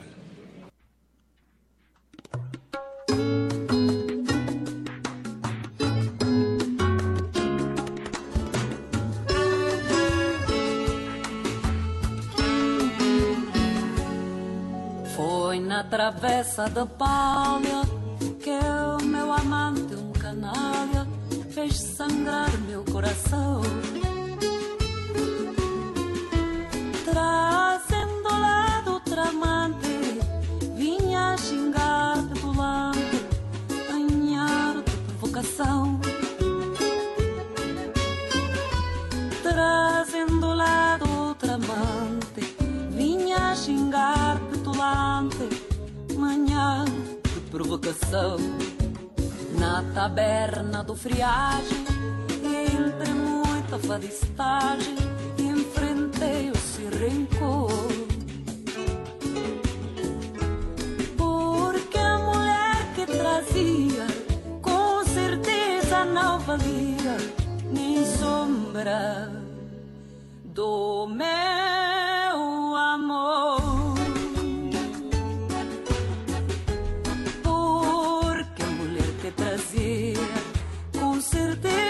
Não valia nem sombra do meu amor.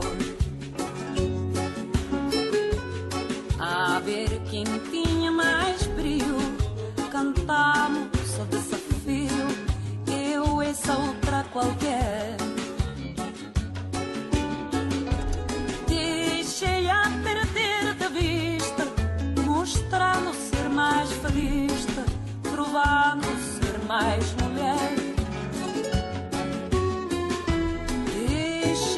Perder de vista, mostrando ser mais fadista, provando ser mais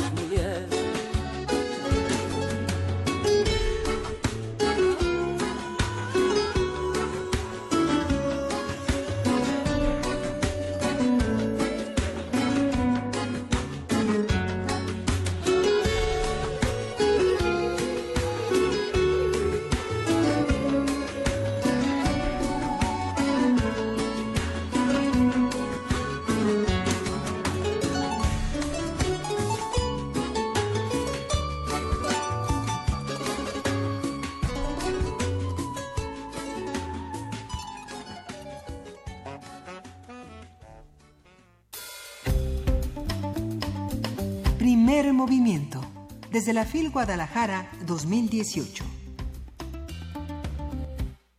Seguimos aquí en primer movimiento. En este momento son las 9 de la mañana con 55 minutos. No, no nos tardísimo. vamos, no nos vamos. Y de volada lanzamos la nota de nuestro querido compañero, jefe de noticias de primer movimiento, Toño Quijano. Eh, tiene sus crónicas de la FIL, donde nos va a contar qué fue lo que pasó.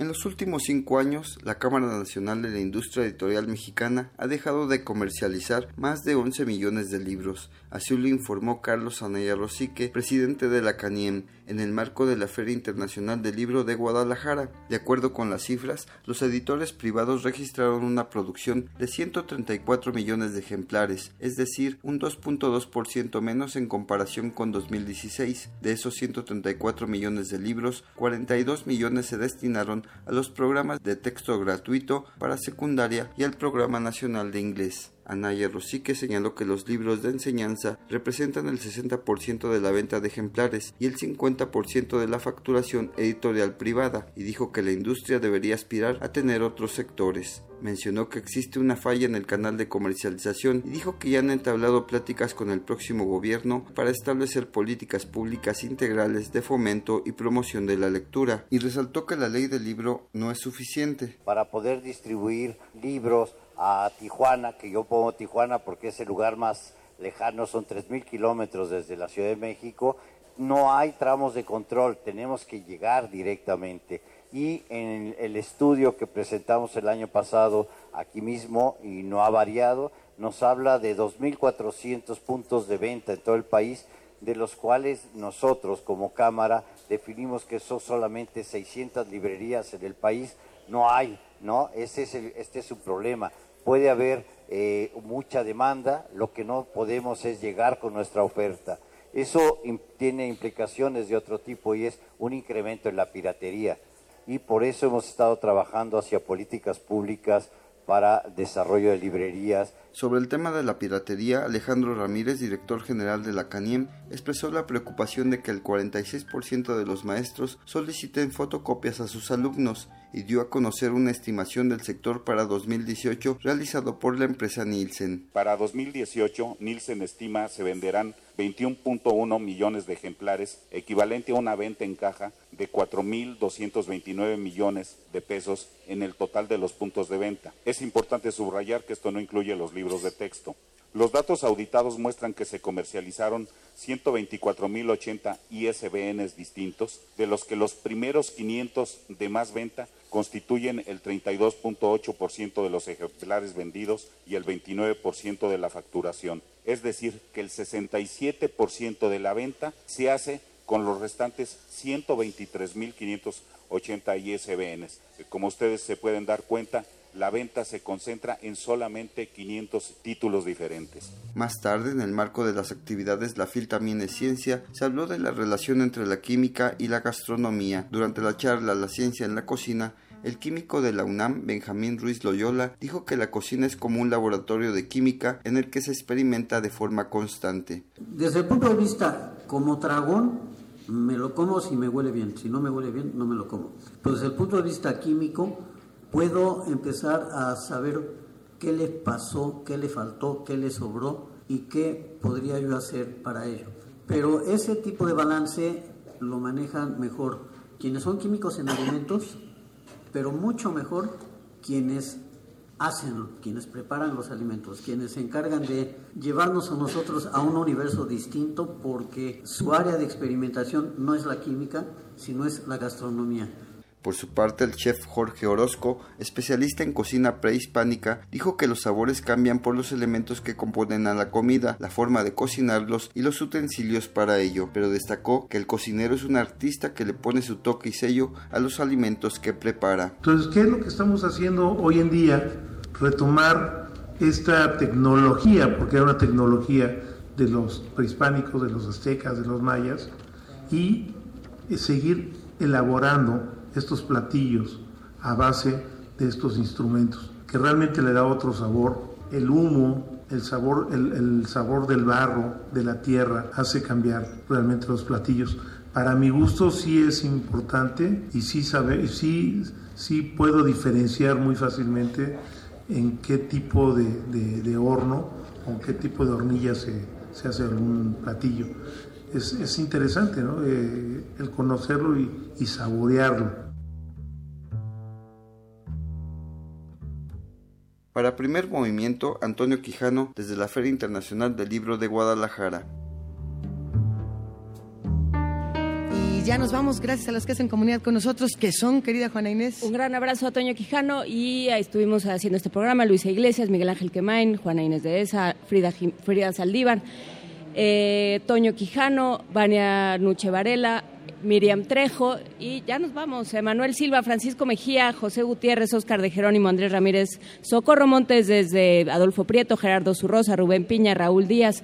Uriel Gámez, Lisette Uribe, Jorge Paz, Nelia Carter, Gerardo Gamis y Violeta Galicia. Muchísimas gracias, ya nos vamos. Oye, estuvo tan bueno este programa que yo creo que todos los que forman parte del mismo se merecen su, su águila azteca a la Kuzner. Ya, ya se la dan a cualquiera mejor. Órale, denos una, estuvo re bueno. Gracias a todos los que hacen comunidad con nosotros. Nos escuchamos mañana de 7 a 10 de la mañana, Miguel Mañana nos vemos. Esto fue Primer Movimiento. El mundo desde la universidad.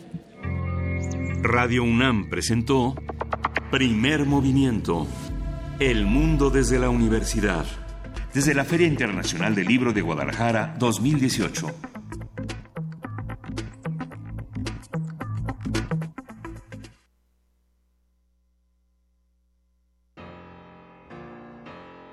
...2018